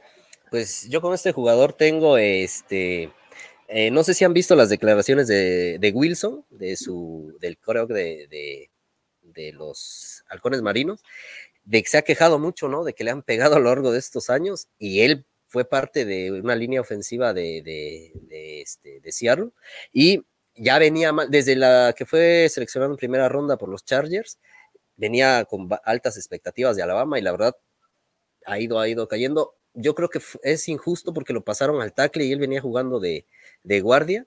Eh, él era el reemplazo, ¿no? Que pensábamos para Yanda y pues desafortunadamente, pues para llenar esos zapatos, híjole, eh, cuando hizo la, eh, no lo hizo tan mal de tackle, así es que yo le voy a poner, sí tuvo esos detalles, un 68, porque la verdad no era para lo que venía, ¿no? Se dio más como una situación extra, pues extra que tuvo que, que jugar Y voy a aprovechar también aquí para leer algunos mensajes de nuestros espectadores. Nos dice Víctor Soto, yo creo que la necesidad es un este, outside linebacker, quedamos sin nada, ni Judo ni Ngakwe, la línea puede ser un 3. Eh, Diego Sánchez, buenísimo. Ronnie Stanley, calificación 95. No sé si tengas por ahí uno que leer, este, Juan Ramón o Marcelo. Este, pues dice que el hate contra Orlando es muy duro de momento por parte de la afición, pero no cabe duda con él. No se sintió la ausencia de Stanley. Em, la ausencia de Ronnie Stanley siempre se va a sentir, aunque no es por desacreditar a Orlando Brown, pero pues con él había dos tackles, eh, así con nivel de Pro Bowl en el equipo. Entonces, cuando ves la banca que hay en este equipo en la línea ofensiva, ahí es cuando se nota la ausencia más que nada, ¿no? Así es. Y, pues ahora sí ya pasamos al, jugador este, de la polémica en las últimas semanas y que, el protagonista de la off-season, ¿no? y vamos a hablar de, él. Este, Vicente, no sé si te quieras arrancar con su evaluación en este cambio que tuvo. Adelante. ¿Cómo no? A ver, Orlando Brown es un gran tackle, eh, no nos vamos a engañar, es un tipo que la temporada pasada lo hizo muy bien, fue al Pro Bowl, aunque haya sido como de, suplente, pero fue al Pro Bowl. Este año, eh, em, la verdad que lo hizo bien también, cambió de posición cuando se lesionó Ronnie Stanley, que también de ahí viene ahora la polémica de que ahora quiere un trade, de que ahora quiere jugar solamente de, de tackle izquierdo fijo, cuando esa es la posición de Ronnie Stanley. Obviamente que lo de que, haya pedido un trade, la verdad que perder un jugador como el de Orlando Brown no es algo que me agrade, pero para agradarlo como jugador yo creo que es un, es un gran jugador, lo voy a agradar como un 84, un 82, porque es un buen jugador, queramos o no, y obviamente que me gustaría que se quede, pero bueno, es lo que hay. Muy bien, Juan Ramón, tu opinión bueno. al respecto. Eh, sí, eh, tengo, yo sí tengo como que problemitas con Orlando. Eh, el juego terrestre, en el juego terrestre de Orlando Brown se ve, bueno, a lo mejor porque lo comparo con, con el de Ronnie Stanley, se ve mucho más lento, mucho más flojo. Y hay una, son dos mundos totalmente diferentes, el, justo en el juego de la, de la lesión de Stanley a él le toca, eh, voy a hablar de dos juegos, uno es eh, contra los Texans y el otro contra los Steelers, que le toca cubrir a los hermanos Watt. La verdad, se lo estuvieron llevando todo el juego, lo traían de hijo. Y, y ahora que cuando cambia de lado, entonces ahí sí le va bien porque obviamente la, a quien le toca cubrir es un poquito menos, eh, la labor de, de cubrir de ese lado fue un poquito menos exigente, vaya. Entonces, eh, yo no estoy tan hypeado con Orlando Brown, pero sí, claro que es bueno. Es muchísimo mejor que lo que podemos tener en los otros tackles. Y junto con Ronnie Stanley, el juego de, ambos se ve bien. Entonces, yo voy a darle un 82-3. Muy bien, muy bien. Este, Juan Ramón Marcelo, adelante con tu, con tu opinión. A ver, Flock, no nos ceguemos por eso de que quiere un trade. Orlando Brown es un jugador genial y este no quisiera decir que cambió de posición a tackle izquierdo, más bien que regresó a su posición natural, que ya era tackle izquierdo, pero aún así llegó al Pro Bowl jugando por derecha y por izquierda, y si bien no era eh, no, no juega al nivel de Ronnie Stanley, que ese es un súper talento que hay en el equipo, ¿verdad? También iba a hablar del partido contra los Texans, ese en el que le toca alinearse contra JJ Watt y JJ Watt tuvo dos capturas en ese partido. Este, no es Ronnie Stanley, pero es un jugador que digo, si no hubiera pedido un trade, yo creo que todos estaríamos muy contentos con, este, con los agentes libres que hay en la línea ofensiva interior y con Orlando Brown y Ronnie Stanley para que la siguiente temporada nuestra línea ofensiva vuelva a ser como la de 2019. Eh, evaluando a Orlando Brown, yo le pondría de calificación un 86. Muy bien, muy bien, Marcelo. Pues aquí este, este jugador para mí es el claro ejemplo de hacer una buena transición de, jugador universitario, de jugar los sábados a profesional, ¿no? A jugar los domingos. Tenemos el ejemplo de los gigantes, la temporada pasada seleccionan en cuarto a Andrew Thomas y una decepción de tackle. Un muy buen universitario, y miren la temporada tan mala que tuvo. este señor tuvo un mal combine, pero miren, al momento él lo trae en la sangre, ¿no? El papá jugó ya esta posición, jugó en el equipo y la verdad desde el primer día que fue titular ya no lo soltó y el segundo año explotó Pro Bowl, lo cambian ahora del tackle izquierdo, igual Pro Bowl este año, entonces regresa, como dice Marcelo, a su posición no creo que sea el más dominante ¿no? en la posición, pero sí debe estar en top 5 del lado izquierdo o top 10, algunos lo pondrán ahí, y para mí top 3 del lado derecho, ¿no? Entonces, para mí sí vale lo que, lo que, lo que va a pedir. Este, y aquí hay un detalle que les quería comentar, ¿no? Por ahí les había platicado por ahí en el WhatsApp. El, el, equipo ayer dejó entrever que Ronnie Stanley tuvo dos operaciones en el tobillo de, la lesión de tobillo ellos esperan que esté para, para los entrenamientos, pero no están tan seguros porque es una doble operación que no tenían eh, presupuestada y están en el siguiente dilema. Si Brown se va en un trade y Stanley no regresa, te quedas sin dos tackles. Entonces, ¿cómo vas a afrontar la, la, temporada? Y parece que tanto hemos hablado de que se va, de que se va, que parece que, esta, que, que la intención del equipo es que se quede como tiene contrato este año y el siguiente le pueden poner la, usar la etiqueta de, etiquetarlo como, como jugador franquicia y ese puede ser el camino que lleve a Brown a quedarse más tiempo en Baltimore, aunque él no quiera jugar, ¿no? De, del lado derecho, pero si Stanley no regresa eh, bien, pues bien podría ocupar esa, ese lugar. Ese es lo que hay, lo que se está informando hoy, ¿no? Hasta el día de hoy, con lo que ayer dejaron a ver los, los entrenadores. Y yo le pondría un 88 a Orlando Brown, pero ahí ya le solté lo que se está hablando al interior del equipo, ¿no? Con estos dos jugadores que hoy analizamos. Sí, claro, es que, bueno, para mí, eh, eh, este Orlando Brown me parece más un ah, aprovechar el momento, aprovechar el momento de la lesión y claro, tienes que hacerlo. Eh, cuando, cuando tienes la oportunidad de, tomar el lugar, adelante. Y ahora sí pasamos a la evaluación de, necesidad en, esta, en esta posición. Empezamos contigo, Vicente, del 1 al 5, eh, tackle izquierdo y tackle derecho, ¿cómo lo ves? A ver, obviamente que esto es dependiendo de qué pasa con Orlando Brown. Así es, hasta, hasta hoy, hasta lo que tenemos hoy. El, hipotético caso, voy a hacer dos valoraciones, uno con el caso hipotético de que se vaya y otro con el que se quede. En el que se vaya, yo creo que es un 4, porque te quedas sin un tackle titular y que necesitas traer a alguien sí o sí. Em, en el caso de que Orlando Brown se quede y juegue, yo creo que sería ser un 2, porque quizás yo traería algún suplente o algo para, para que ayude a la rotación, pero no mucho más que eso, así que eso serían mis, mis dos valoraciones. Ok, este Juan Ramón, las tuyas. Wow, yo, yo coincido totalmente con Vicente. Este, en el hipotético caso de que se vaya Brown, claro que sí, la necesidad, la necesidad escala a un 5 y si no, pues sí, igual traer un suplente, mm, ya sea draft o agencia libre. Muy bien, pasamos con las tuyas, Marcelo. Bueno, de tackle izquierdo no hace falta, es un 1. Ronnie Stanley es de lo mejor que hay en la liga, hay que conservarlo, ya lo renovaron y todo, muy bien. Y de tackle derecho estoy igual que Vicente y Juanra. Si Orlando Brown se va, sube hasta 4.5 la necesidad, más que nada porque pierdes nivel y además, pues se quedan Ronnie Stanley y Tyre Phillips. Es todo. DJ Fluker es agente libre, ¿no? Entonces, eh, bueno, si se queda Orlando Brown, igual hace falta que, que, alguien venga por cuestiones de que si alguien se lesiona, hay alguien que tiene que jugar y es un 2 de necesidad si es que se queda. Ok, pues yo igual estoy en la línea del tackle izquierdo 1 y en el tackle derecho hasta hoy como están y con las intenciones del equipo igual 1. Parece que quieren que, continúe Brown, le tiene mucho aprecio, pero en dado caso de que suceda algo, un trade, algo, pues haremos el siguiente programa y pues ya ahí podremos, podré cambiar mi, mi opinión.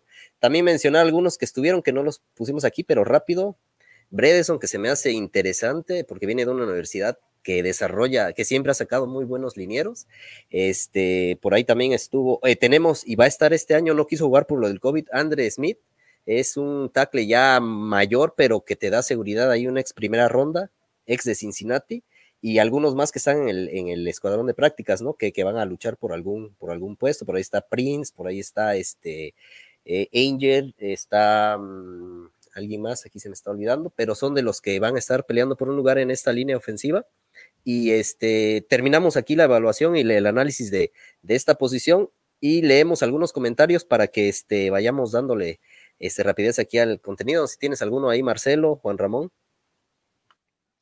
Este dice, me sale Facebook user, pero que Orlando Brown es bueno, pero se podrían obtener buenos prospectos de tackles en el draft. Lástima que se quiera ir. Y es que hablábamos hace un momento, decía Felipe, sobre Andrew Thomas. Se proyectaba como el mejor tackle en el draft pasado y simplemente no, no ha dado ese salto de college en la NFL. Y es que los linieros ofensivos son muy impredecibles cuando los seleccionas en el draft, desde mi punto de vista. Claro que lo más seguro sería quedárnoslo, pero también si se va, hay muchos prospectos que podrían ser muy buenos. Así es, y este Eduardo, el que nos manda un saludo, Eduardo, siempre está con nosotros. Él es el que mandó este comentario. Adelante, Juan Ramón. Ah, no, nada más para complementar todavía. Eh, sabemos que el, draft es una apuesta. Eh, a pesar de que la, posición de tackle es, tiene una profundidad muy buena este año, no es una garantía. Y de hecho, muchos scouts los han proyectado como, vaya la redundancia, proyectos a estos jugadores. Así es. Eh, por ahí nos, saludos a Tony Montes que acaba de entrar aquí a la transmisión. Dice, yo pensaba que eh, con una selección alta que nos dieran por Brown, podrían reforzar la línea ofensiva. Con ese pick pero hay necesidad urgente de Paz Roger, dice. Entonces ya vamos a llegar a ese tema ahorita con lo de la agencia libre, vamos a ir rápido. Este, Juan Ramón no está por ahí, el otro invitado no ha llegado. No, no, no, ha llegado nuestro, ah, nuestro invitado. Vamos a esperar un rato, pasamos a la sección de noticias. Eh, hay bastante, se ha movido mucho esta semana, más este día. Adelante, Marcelo, con todo lo que nos tienes con, en, esta, en esta sección.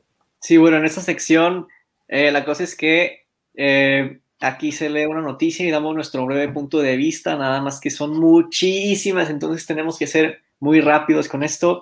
Primero, Justin Ellis fue renovado por un año con un contrato de 1.2 millones de dólares y 400 mil garantizados. ¿Qué opinamos sobre esto? Se los dije la semana pasada. Les dije, de la lista de Jeff, no me gusta que deje fuera a Ellis, pero pues obviamente había razones, pero afortunadamente el equipo le tiene ese aprecio y pues se, se lo volvieron a firmar porque no hay profundidad en, esa posición. Sí, voz de profeta, Felipe. Y también se ha hablado de que es posible que corten a Brandon Williams por eso del cap space y eso de la renovación de Justin Edis puede ser una pista, ¿no? Así es como yo lo estoy viendo. Pues ojalá solo sea una reestructura, ¿no? En su contrato y no lo corten, porque cuando no ha estado hemos sufrido. No sé qué opinas tú, Vicente. Sin dudas, sin dudas. Lo de, lo de Brandon Williams, eh, John, para mí sería un gran error cortarlo, sobre todo por lo bien que ha funcionado para el ataque terrestre esta última temporada, en, la mayoría de los partidos, en algunos no, pero por ejemplo, en el partido, bueno, contra Titanes, mucho más en playoffs. Eh, y cuando no está Brandon Williams, se lo siente, se lo siente. La verdad que es un tipo que no me gustaría perder, entonces espero que no, no se lo corte, espero que por ahí se reestructure el contrato, pero perderlo no. Y ya rápidamente pasando lo de Eris, está bien por cierta parte, o está bien, te, agrega un poco de profundidad. Obviamente que por ahí también me gusta que está Justin Aduy, que está Broderick Washington, entonces por ahí me gustaría darle un poco más de proyección a los jóvenes, pero sí está bueno tener un poco de, profundidad eh, veterana en la posición. Así es, este, seguimos con más noticias, Marcelo que tengas por ahí. Bueno, la segunda es que la liga determinó que el tope salarial para la temporada de 2021 será de 182.5 millones de dólares, o sea, bajó en un 8%. ¿Qué es lo que pensamos al respecto, Felipe? Pues eh, se veía venir por el tema del COVID. Eh, por lo regular crecen de 10 a 15 millones, esta vez pues fue al revés, ¿no? Se fue para abajo y le va a afectar a varios equipos. Eh, en este caso Baltimore queda con 22 20.77 millones en el, el, tope, pero falta lo que tenemos con, con Edwards, ¿no? Ahí va a restar, parece que está entre 3, 4 millones, lo que se le va a ofrecer, lo que ya se... No, no, este tema no lo revelan, pero en eh, varias fuentes dicen que es una, le pusieron la etiqueta, bueno, tiene la, los derechos este, exclusivos y parece que es una segunda ronda la que eh, pediría el equipo, bueno, tendrían que darle a Baltimore en caso de que otro equipo le, le haga un contrato, ¿no? Eh, lo más seguro es que se quede y son, estaríamos en 17 millones, así es que yo creo que somos afortunados porque hay equipos que están arriba 30, 40 millones de, de esto y, pues tenemos margen para, para maniobrarlo en esta agencia libre que ya viene. Sí, claro. Es que supuestamente las discusiones para un nuevo contrato para Mark Andrews han comenzado. ¿Qué piensan al respecto sobre esa noticia? Juan Ramón. Eh, si empiezo yo. O Vicente, Vicente, adelante.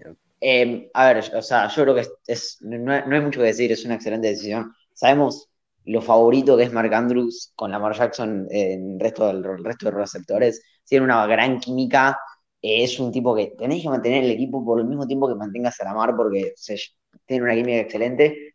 Entonces, eso, básicamente, es un Titan top 5 y que todavía es joven, así que extenderlo ya. Perfecto. Más, Marcelo, la siguiente es para Juan Ramón, para que la conteste él. Sí, nada más antes me gustaría, sobre eso de la química, recordar nada más el pase de touchdown que Lamar le puso a Mark Andrews en el partido contra Titans, porque el pase ese así no era como estaba planeado, pero Lamar vio el espacio y Mark Andrews entendió lo que estaba pensando Lamar y fue por eso que se logró el touchdown. Eh, la siguiente es que Tyrell Williams firmó un contrato de un año y 6.2 millones de dólares con los Lions, pero recordemos que Marvin Jones y Kenny Golladay van a ser agentes libres en esta offseason. ¿Qué piensas de esto, Juanra? Ay, me encanta Kenny Golladay, es de mis receptores turbo, turbo favoritos, pero sabemos cómo funciona el equipo. Eh, ojalá, ojalá se diera, pero pues con, con, con todavía los jugadores que faltan, entre ellos este Derek Wolf, la verdad es difícil que nos alcance. No, y aparte, eh, aquí un, tema con Goleday se convierte en el receptor este, pues, favorito, ¿no? Y va a subir su valor, así es que yo creo que nos vamos olvidando de él, este, porque sí va a incrementar su valor, es el único después de las etiquetas con los otros dos, eh, que queda como número uno, ¿no? Sí, la siguiente, Delaney Walker, a ver si lo recuerdan, ¿no? Antiguo Tyrant de los Titans está al 100 en cuanto a su salud y espera volver a la NFL para la próxima temporada. Es libre de firmar con cualquier equipo. Felipe, ¿qué piensas sobre ver a Delaney Walker en los Ravens? Ah, yo estoy de acuerdo, pero eh, yo siempre he sido de segundas oportunidades, pero a un contrato muy amigable para el equipo, ¿no? Un, millón, algo así. Y pues sí, la verdad, yo, yo soy de los que considera que nos hace falta un, un este, una ala cerrada para volver a, a esperanzarnos y tener ese equipo del 2019, ¿no? Que, eran la formación de tres cerrados y, que tantas alegrías nos dio. Claro, va la siguiente. Los Saints cortaron del roster a Jared Cook, que como quiera ya iba a ser agente libre, y además cortaron a Emmanuel Sanders y se espera que corten también a Con Alexander. Vicente, ¿te gustaría ver a alguno de ellos en el equipo? Sin dudas. Eh, a lo de Jared Cook, obviamente lo que decía eh, a los Ravens le falta un Titan, pero no sé si traer a alguien de tan nivel como lo es Jared Cook, o sea, no, no creo que sea una necesidad tan grande como para... Sí traer a alguien que pueda ser una especie de lo que hacía Hayden Hurst con Boyle y Andrews, pero no para traer a alguien con tanto nivel como Jared Cook, también por un tema de, contrato, ¿no? Claro. Eh, pero yo creo que Emmanuel Sanders sí sería una gran adición, porque Emmanuel Sanders es ese tipo que, a pesar de que no tiene el tamaño y no, no tiene tiene las condiciones para ser un gran receptor, está siempre ahí, manos seguras, experiencia en playoffs, o un super, o dos Super Bowls. Eh, la verdad que tener un tipo como él sí que me gustaría. Lo bueno, Alexander, no, no creo que sea una gran necesidad, quizás por un contrato bajo, pero no, no, me llama mucho la atención. Pero Manuel Sanders es de lo más lindo que puede haber ahí.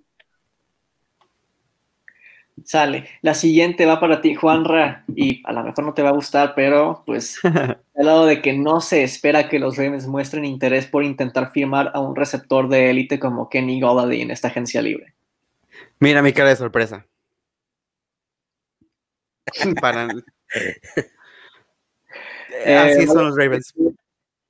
Y es que los Bears usaron franchise tag en Allen Robinson y los Buccaneers la usaron en Chris Godwin. Felipe, ¿qué significa para ti esto?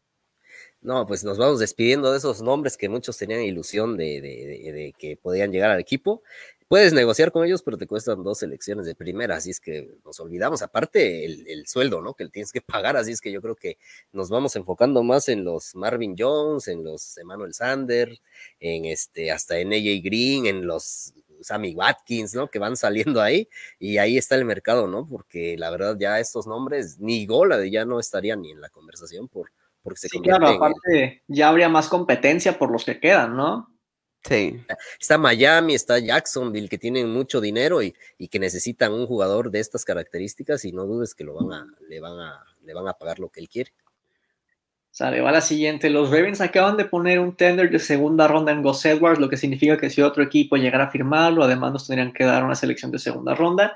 Hicieron lo mismo con Tristan Colón Castillo, el centro del que hablamos hace rato, y con Christian Weld, linebacker interior, aunque esas selecciones ya no serían de segunda ronda. Vicente, ¿qué piensas sobre esta decisión de De Costa?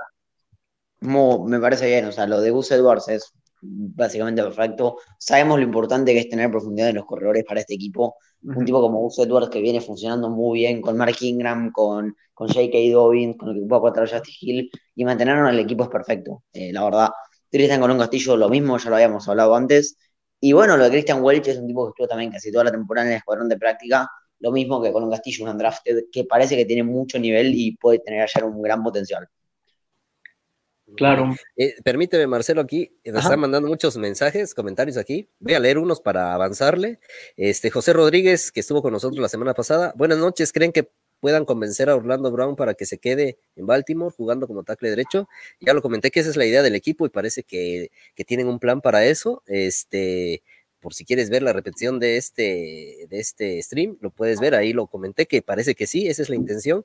Eduardo, el mejor tackle del año pasado es eh, se presupuestaba que era eh, Wirfs, y yo también coincido, y sí que lo hizo valer. Andrew Thomas, aunque fue el primero en salir, en ser seleccionado, fue una decepción. Claro, ya lo mencionamos, y Wirfs exactamente es el ejemplo, ¿no? Se fue hasta el 12 o 14 y resultó ser este, mejor que Thomas. Este, Astro Rodríguez, no pueden cortar a Brandon Williams, es una muralla contra la carrera coincidimos y, yo creo que el equipo, una reestructura podría ser viable, ¿no?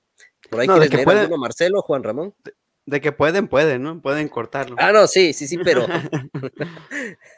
moralmente, ¿no? Este, ¿algún comentario que tengas por ahí? Este, Juan Ramón, Marcelo, ¿qué leer para, para avanzar? Eh, dice César Cortés que la bronca con y aparte del dinero, es que no cree él que quiera jugar para los Ravens por su estilo de juego y es que, hombre, estoy de acuerdo contigo. A los receptores Yo tengo mucho la atención. Otra vez voy a hacer el de la opinión polémica, creo. este, ¿qué equipo no quiere un, qué jugador no quiere un equipo ganador? Y si los Ravens son algo, son un equipo ganador. Así es. No, y aparte, desde que estás en, infantiles te enseñan que tienes que bloquear también, aparte de, recibir el balón. Entonces, eso que digan, es que lo van a poner a bloquear, pues es parte de, una ofensiva que se maneja así, ¿no? Y tienes que saber, no solo este recorrer tus rutas, ¿no? Pero bueno, es. Sí, ¿qué, ¿qué prefieres? la, ¿La posibilidad de romper récords o la posibilidad de ganar un Super Bowl? Exacto. Este, por ahí pasamos también. Tony Montes nos dice Brandon Williams es un, es un este, es un DL clave en nuestra defensiva. Vean el Super Bowl como Vita Vea ocupaba doble bloqueo para dejar uno contra uno de Barrett y Pierre Paul.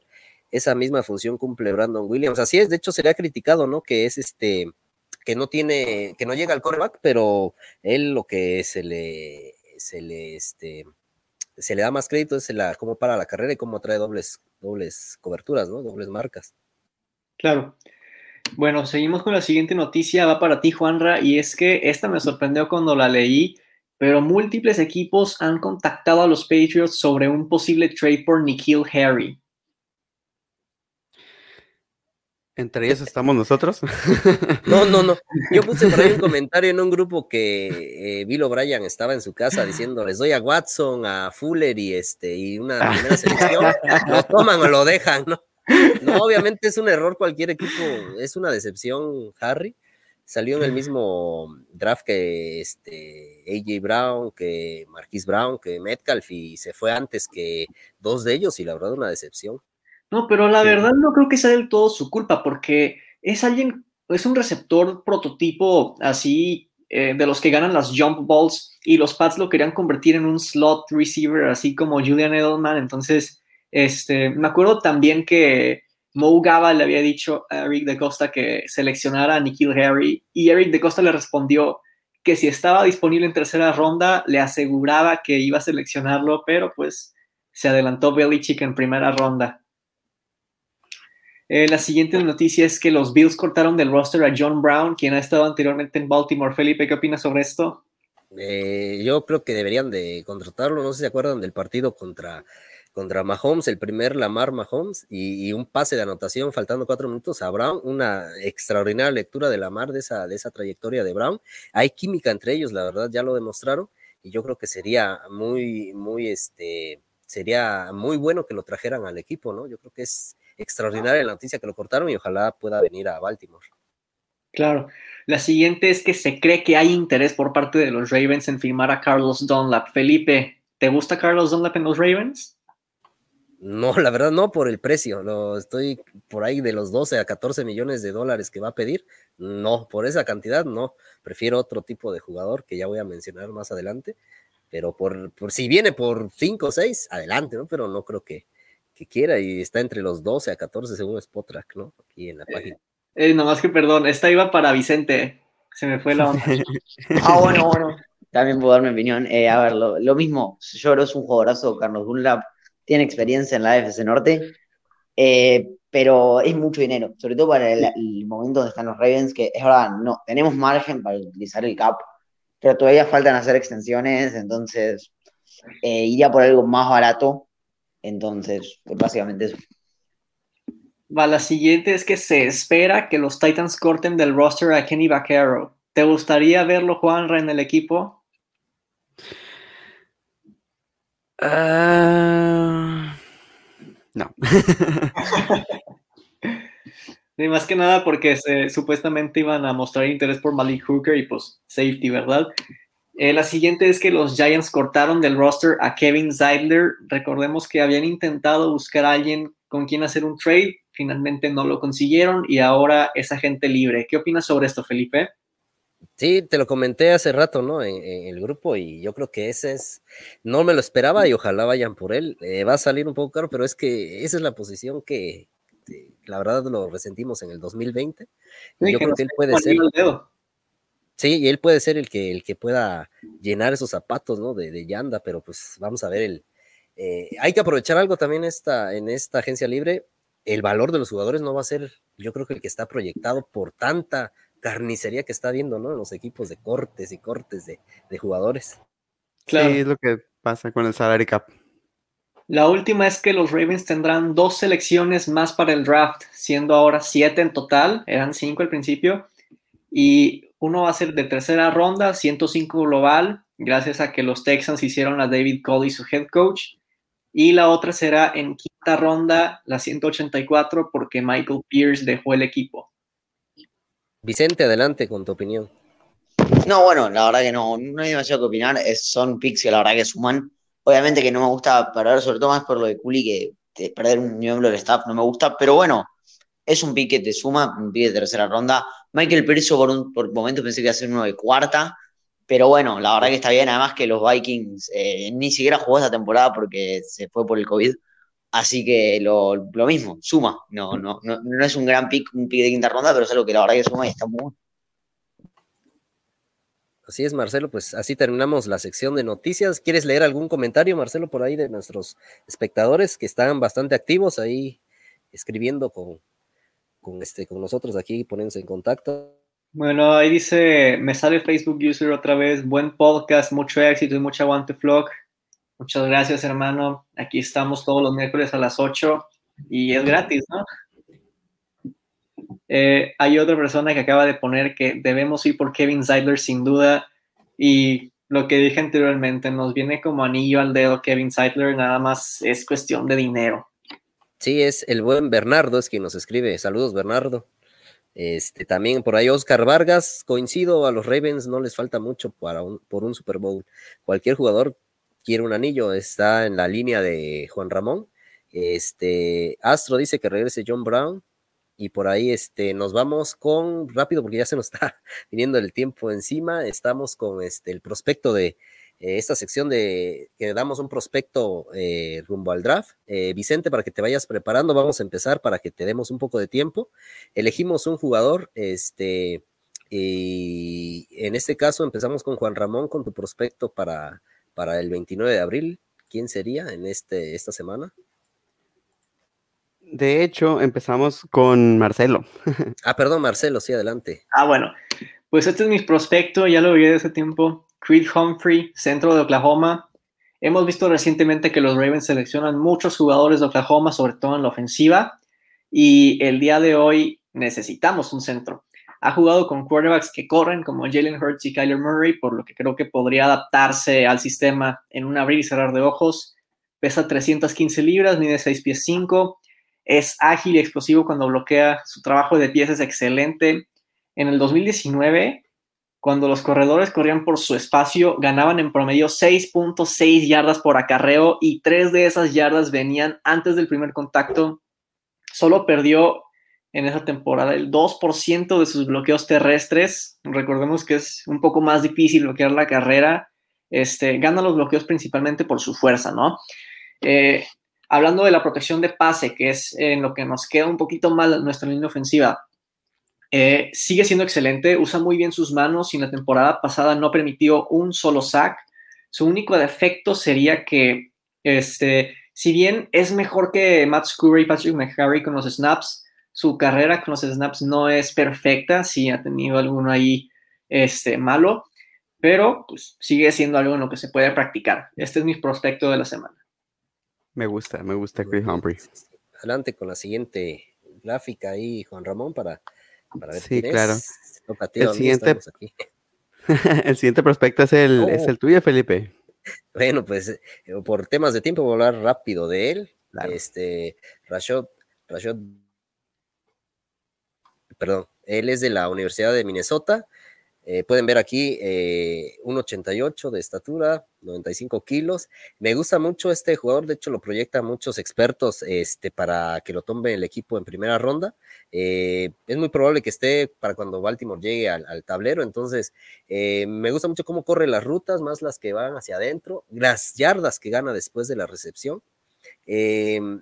Eh, eh, yo creo que se adapta muy bien al estilo de juego de Baltimore, ¿no? Eh, es un receptor un poco físico y nos puede dar ese, ese plus, ¿no? Eh, pero también tengo un poco de temor que no vaya a ser otro Perryman, ¿no? Entonces, ahí estoy con esa incertidumbre, pero creo que este, las cosas que le hemos visto nos pueden dar un...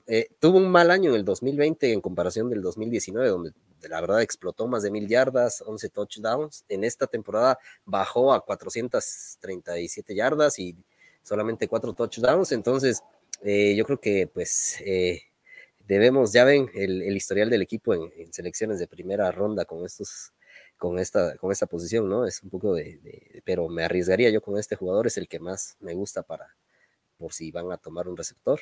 Este, Juan Ramón, ¿el tuyo cuál es?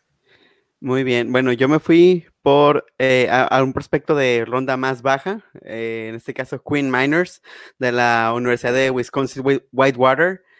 Eh, el, tipo jugó en el Senior Bowl y es fue de lo más destacado, se llevó los, dejó muy encantados a muchos scouts y no es para menos, el tipo jugó en las tres posiciones de la línea interna y en las tres lo hizo bien no me acuerdo el nombre del prospecto que estaba jugando de tackle enfrente de él y lo hizo ver mal.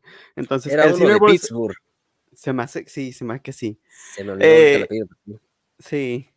Eh, este, a ver, se me fue lo que iba a decir. Ah, juega en una, en una universidad de división inferior, de tercera división, de hecho, entonces no tuvo temporada este año, pero se tuvo la oportunidad de probarse en el, en el Senior Bowl contra gente bastante, de bastante buen nivel y destacó. ¿Qué me gusta de él? Me gusta, aparte de la versatilidad que tiene para jugar en las tres posiciones, me gusta cómo se adapta cuando de cierta manera pierde el juego. Cuando están compitiendo uno a uno y se lo llevan poquito, él es muy bueno para ajustar y volverse a, poner enfrente, a poner, poder volverse pero en posición de competir. Lo que no me gusta es la forma en la que ataca hacia enfrente. Siento que es muy precipitado y se inclina demasiado. Hay veces que eso mismo lo deja fuera de la jugada, pero creo que es una, eh, una característica que, es, que puede ser coachable. Así es, aparte, eh, ese partido del Senior Bowl jugó con una mano rota, ¿no? Y eso habla de, del compromiso que tiene este jugador, así es que la verdad una de las mejores elecciones que, que podría ser el equipo. Este, Vicente, ¿Tienes alguno ahí en especial que nos quieras comentar que te guste en lo personal? No, la, verdad, a ver, tengo, tengo varios, pero lo que más me gusta es lo que han hablado ustedes, yo me parece muy, muy, me parece muy, con los que han hablado ustedes, un breve repaso de lo que han hablado ustedes. Eh, Chris Humphrey, el que dijo Marcelo, la verdad que eh, yo creo que es un jugadorazo, jugadorazo. Sabemos también lo que decías de que le gusta Oklahoma, le gusta seleccionar cosas de Oklahoma Baltimore. Es un tipo que quizás no iría con el pick de primera ronda, eh, pero sí con el de segunda. Si está con el de segunda, sin dudas es un pick que hay que hacer. Em, pero bueno, eso, la verdad es un jugadorazo. Eh, después, hablando de Bateman, me parece que es también lo mismo, un gran jugador. Pues no soy un gran fan de seleccionar receptores en primera ronda este año, prefiero la agencia libre. Y también por lo que decía el equipo, ¿no? De que no quiere ahora una estrella, pero un Marvin Jones, un Emmanuel Sanders en el equipo, yo creo que vendría 10 puntos. Pero bueno, sin duda eso es un jugadorazo. Ahora muchos reportes dicen que hasta va a ir, va a seguir antes que el pick de Baltimore. Pero si llega a estar para el pick de primera ronda, puede ser un jugador muy para, para ver. Y después el jugador de, de tercera edición, que se fue el nombre, lo mismo. O sea, es un jugadorazo. Obviamente que es para una ronda más tardía, porque justamente juegan en una edición 3, que eso es lo que no me gusta. O sea, juegas en una edición 3, juegas contra por ahí eh, linieros que, que, no son de tanto nivel, pero si lo hiciste bien en el Senior Bowl, donde juegas contra jugadores muy reconocidos, tenés talento. Entonces, ese podría ser un pick muy interesante para tener más tarde en el draft. Así es, así es. Pues con esto cerramos la, el análisis rumbo al draft de esta semana. Eh, continuamos con el tema ya para cerrar el, el, stream. Es de la agencia libre. Vamos a hablar rápido de la agencia libre. En este caso, este, tenemos también, eh, vamos a mencionar un jugador, ¿no? Eh, y si quieren, me gustaría que, también opinaran sobre cómo, cómo ven ustedes que debería abordar Baltimore esta agencia libre que empieza el 17 de marzo a las 4 de la tarde hora de Estados Unidos y es el nuevo día, es el primer día de la nueva temporada, ¿no? Estamos este, eh, a una semana de ello. Empiezas, Juan Ramón, eh, con, tu, con tu agente libre y cómo crees que debería abordar Baltimore, ya sea este, eh, el, lo que es el, la agencia libre y lo que pueda gastar, teniendo en cuenta que tiene ahorita 20.77 millones, ¿no? Para gastar y puede hacer algunas este, reestructuras en contratos. Sí, claro. Eh, bueno, hay una línea muy, muy marcada que divide a los Tyrants de los Elite a los buenos para abajo. Creo que John Smith está poquito abajo de esa línea. Ah, por cierto, mi prospecto es John Smith de los Tennessee Titans. Si algo que caracterizaba mucho a, Baltimore el año pasado era la utilización de tres Tyrants. Y me voy a robar un poquito el argumento de Marcelo el, del stream pasado con Corey Davis. John Smith viene de una eh, ofensiva que le llaman creo que Run Power y es muy bueno bloqueando y es muy confiable en zona roja. Eh, claro que traerlo pues caro, caro no saldría, pero tampoco sería barato del todo. Pero me gusta, creo que pues por unos quizá 8 milloncitos podría caer. Quién sabe, a lo mejor pero mi, mi pique es un poquito más como fantasioso, si podamos llamarlo así. Aún así creo que es una buena, una, un buen target para atacar. Así es. ¿El tuyo cuál es, Marcelo?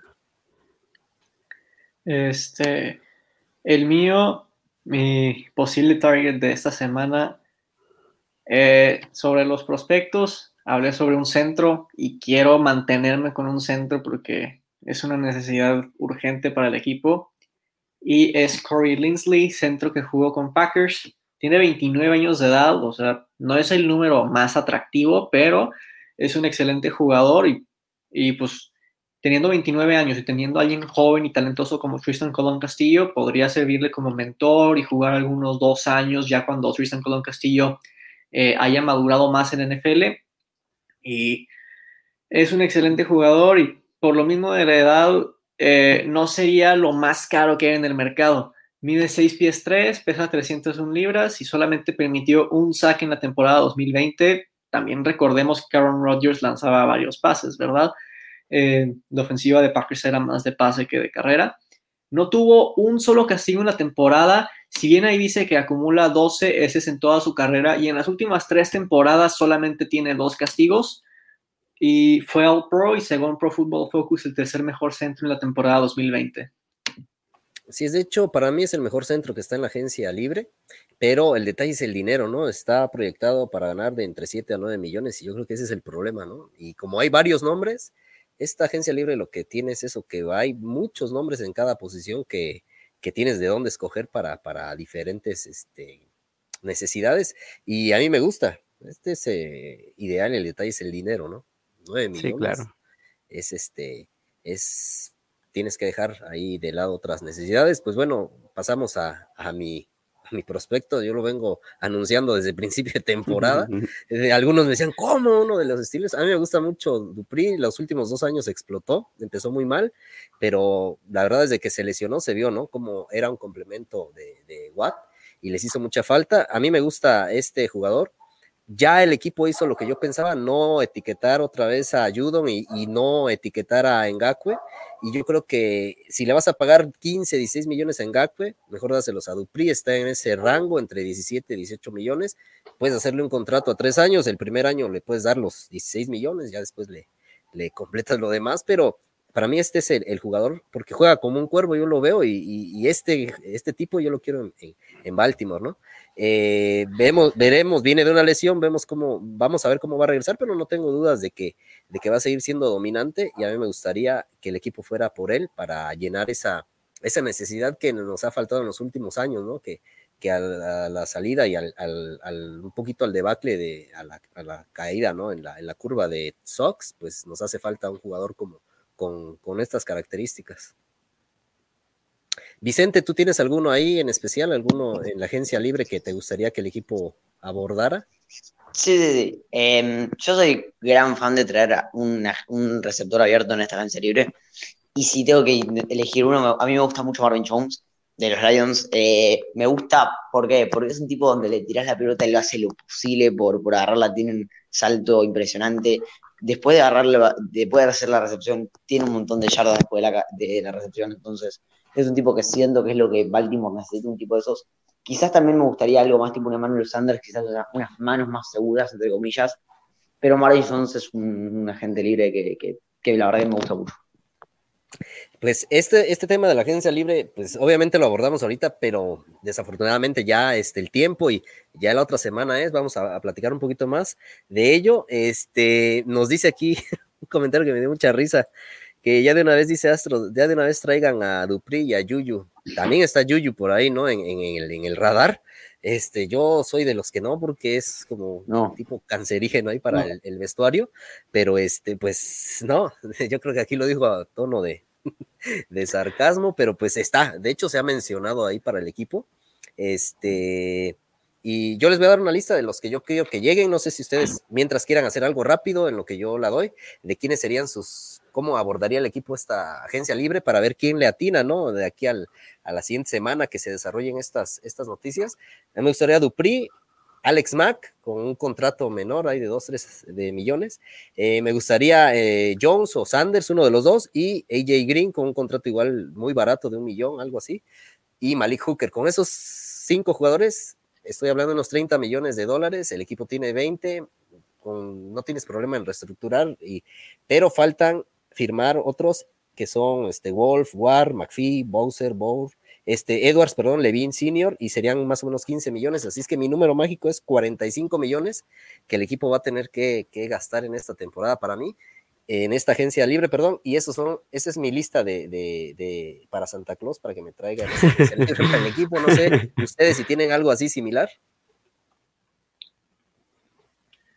Eh, pues no lo había pensado, pero este, si hablamos de que pudieran administrar un poquito mejor el dinero y en vez de traer a Dupree, seleccionar a algún prospecto en primera ronda, eh, por eso de que bajaron el, el cap space pues eso ah, no le cae bien a ningún equipo definitivamente. Entonces a lo mejor sí, traer un receptor que, que gane separación constantemente, que hace falta en Baltimore eso. Eh, y para mí el, el, la mejor opción, tomando en cuenta la cantidad de dinero y la calidad, sería AJ Green. No sé qué piensen ustedes sobre él. Sí, creo que AJ Green va a ser la, la, la opción. Me gusta más un Corey Davis, pero no nos va a llegar al mismo precio, definitivamente. No, así es. Así es. Este, hay unos comentarios. ¿Tienes alguno ahí, Marcelo, Juan Ramón, que quieras leer? Bueno, dice Millard que Aaron Jones. Y es que lo mejor es retener a los Edwards porque es mucho más barato y cumple. Pero si Jones llega por un millón o dos, adelante. O sea, pero obviamente va a estar. sí. Y dijo que no. Claro. No, de hecho, el tema es el dinero, ¿no? Y no descarten la posibilidad. sí. adelante, ah, Juan. Perdón, eh, no descarten la posibilidad de que en este año se den muchos contratos de un año, así de para, para probarse, porque evidentemente con lo del salary cap, eh, muchos jugadores van a pedir eso, probarse en, con un contrato menor de un año y de ahí eh, de una vez tener acordado el, el, long term deal. No, y sí, de hecho comentas algo real. Este, el próximo año va a aumentar significativamente el tema del, del, salary cap porque se viene la renovación con las televisoras y eso va, va a hacer que aumente y, y, muchos jugadores no van a querer amarrar su futuro ahorita, que está un poquito devaluado ¿no? el, el, tema y mejor se van a esperar para el siguiente año, donde va a haber más dinero. Sí, así es. Este, también nos dice por ahí Tony Montes, Dupri, Mac, Jones y Hooker. Este, ah, un saludo aquí especial a nuestros amigos de los aficionados hablan que este por ahí son este acereros eh, y nos comentan hay muy buenos este, receptores en el draft, pudiera ser su primera selección, así es. De hecho, este saludos por ahí a César, al Doc. Eh, sí, es lo que estamos comentando eh, sobre un receptor que es la necesidad del equipo. Este, y también Tony Montes, espero Eric de Costa haga maravillas con las finanzas del equipo. Yo creo que sí, no tenemos duda, ¿no? Ha sido, ha resultado una grata sorpresa, ¿no? En, la posición. Este, no sé qué opinan ustedes. Sí, bueno, para el que dice los wide receivers en el draft, este, yo estoy muy encantado con la clase de este año y voy a traerles un par cuando me toque hablar de, prospectos. Así es. Este, Vicente, ¿algún apunte final ya para despedir la transmisión? No, no, bueno, lo, lo, que sí es que lo que dijeron los si tengo que hacer mi, mi, mi para la agencia libre, yo creo que uno o dos receptores seguro. Eh, AJ Green es una posibilidad que me gustaría que ocurra. También podría ser Marvin Jones, Emmanuel Sanders. Un centro también podría ser Alex Mack, puede ser Gory Lindsay también. Y yo también diría que un pass rusher, quizás algo más barato que, que Bad Dupri, pero también para que aporte, teniendo en cuenta que ahora el único eh, pass rusher bajo contrato, el único linear outside linebacker bajo contrato es Jalen Ferguson porque hay que extender a Perlan McPhee y a Toy Bowser. Así que yo creo que esas tres cosas serían para tener la agencia libre. Así es, muy buen apunte, es el único de los cinco, el único que tiene contrato. Este Juan Ramón, eh, ah, perdón, Vicente, ¿dónde te podemos seguir para ir despidiendo? Ah, sí, ¿verdad? ¿Dónde te eh, pueden seguir? Eh, tengo cuenta de, de Instagram, arroba ravens.hispanic, ahí me pueden ir a seguir todas las noticias de los Ravens. Y también, bueno, como habíamos mencionado, podcast, Ravens en criollo en Spotify, eh, podcast semanal. Nos tuvimos una semana de vacaciones con mi compañero, pero ya, ya volvimos esta semana para seguir con el podcast. Así es, es lo que vi, que ya regresaron este, con otra nueva temporada. Y pues sí, sigan, la verdad vale la pena, escúchenlo. Este, eh, son unos chicos de Argentina que la verdad este, a mí me sorprende porque pues pensaríamos, ¿no? El fútbol, soccer y esto, ¿no? Ellos están muy bien informados, la cuenta de Instagram la tienen eh, actualizada y la verdad, este, muchas gracias, Vicente, por acompañarnos. Sabes que eres siempre bienvenido y, un abrazo hasta allá, hasta Argentina. Además, que ya, ya son casi ya la una de la mañana, ¿no? Sí. las dos. Te agradecemos tu tiempo y, no te quitamos más el, sueño, ¿no? Para que ya puedas descansar. Te agradecemos que hayas estado aquí. Muchas, gracias a ustedes también. Un abrazo a la distancia, que estés bien. Este, Juan Ramón, ¿dónde te podemos seguir? Eh, este, ¿Dónde te podemos leer? Bueno, eh, yo estoy en Facebook como Juan R. Villa. Eh, también si quieren seguir el, grupo, unirse al grupo, perdón, de Nación Raven, no somos Ravens, ahí escribo de vez en cuando, ya tengo un rato que no, pero volveré. Y en Instagram y Twitter me encuentran como aparece en el banner, Juan Rayon bajo Villa. Así es, este Marcelo, ¿dónde te podemos seguir? Este, por ahí también tienes una cuenta de Instagram, cuéntanos. Eh, sí, en Facebook estoy aquí como aparece en el banner, Marcelo Flores, y en Instagram me encuentro como guion bajo Marcelo Flores. Muy bien. Pues yo les agradezco a todos los que estuvieron aquí presentes en, este, en este streaming. Eh, le mando un saludo ahí a mis amigos de, de Zona Steeler. no, también hay un vikingo ahí, a este, el buen, este, el buen Jerry. Este, les mando un saludo ahí. Eh, gracias por estar aquí. Mañana estaremos con ustedes ahí viéndolos, apoyándolos por su nuevo proyecto.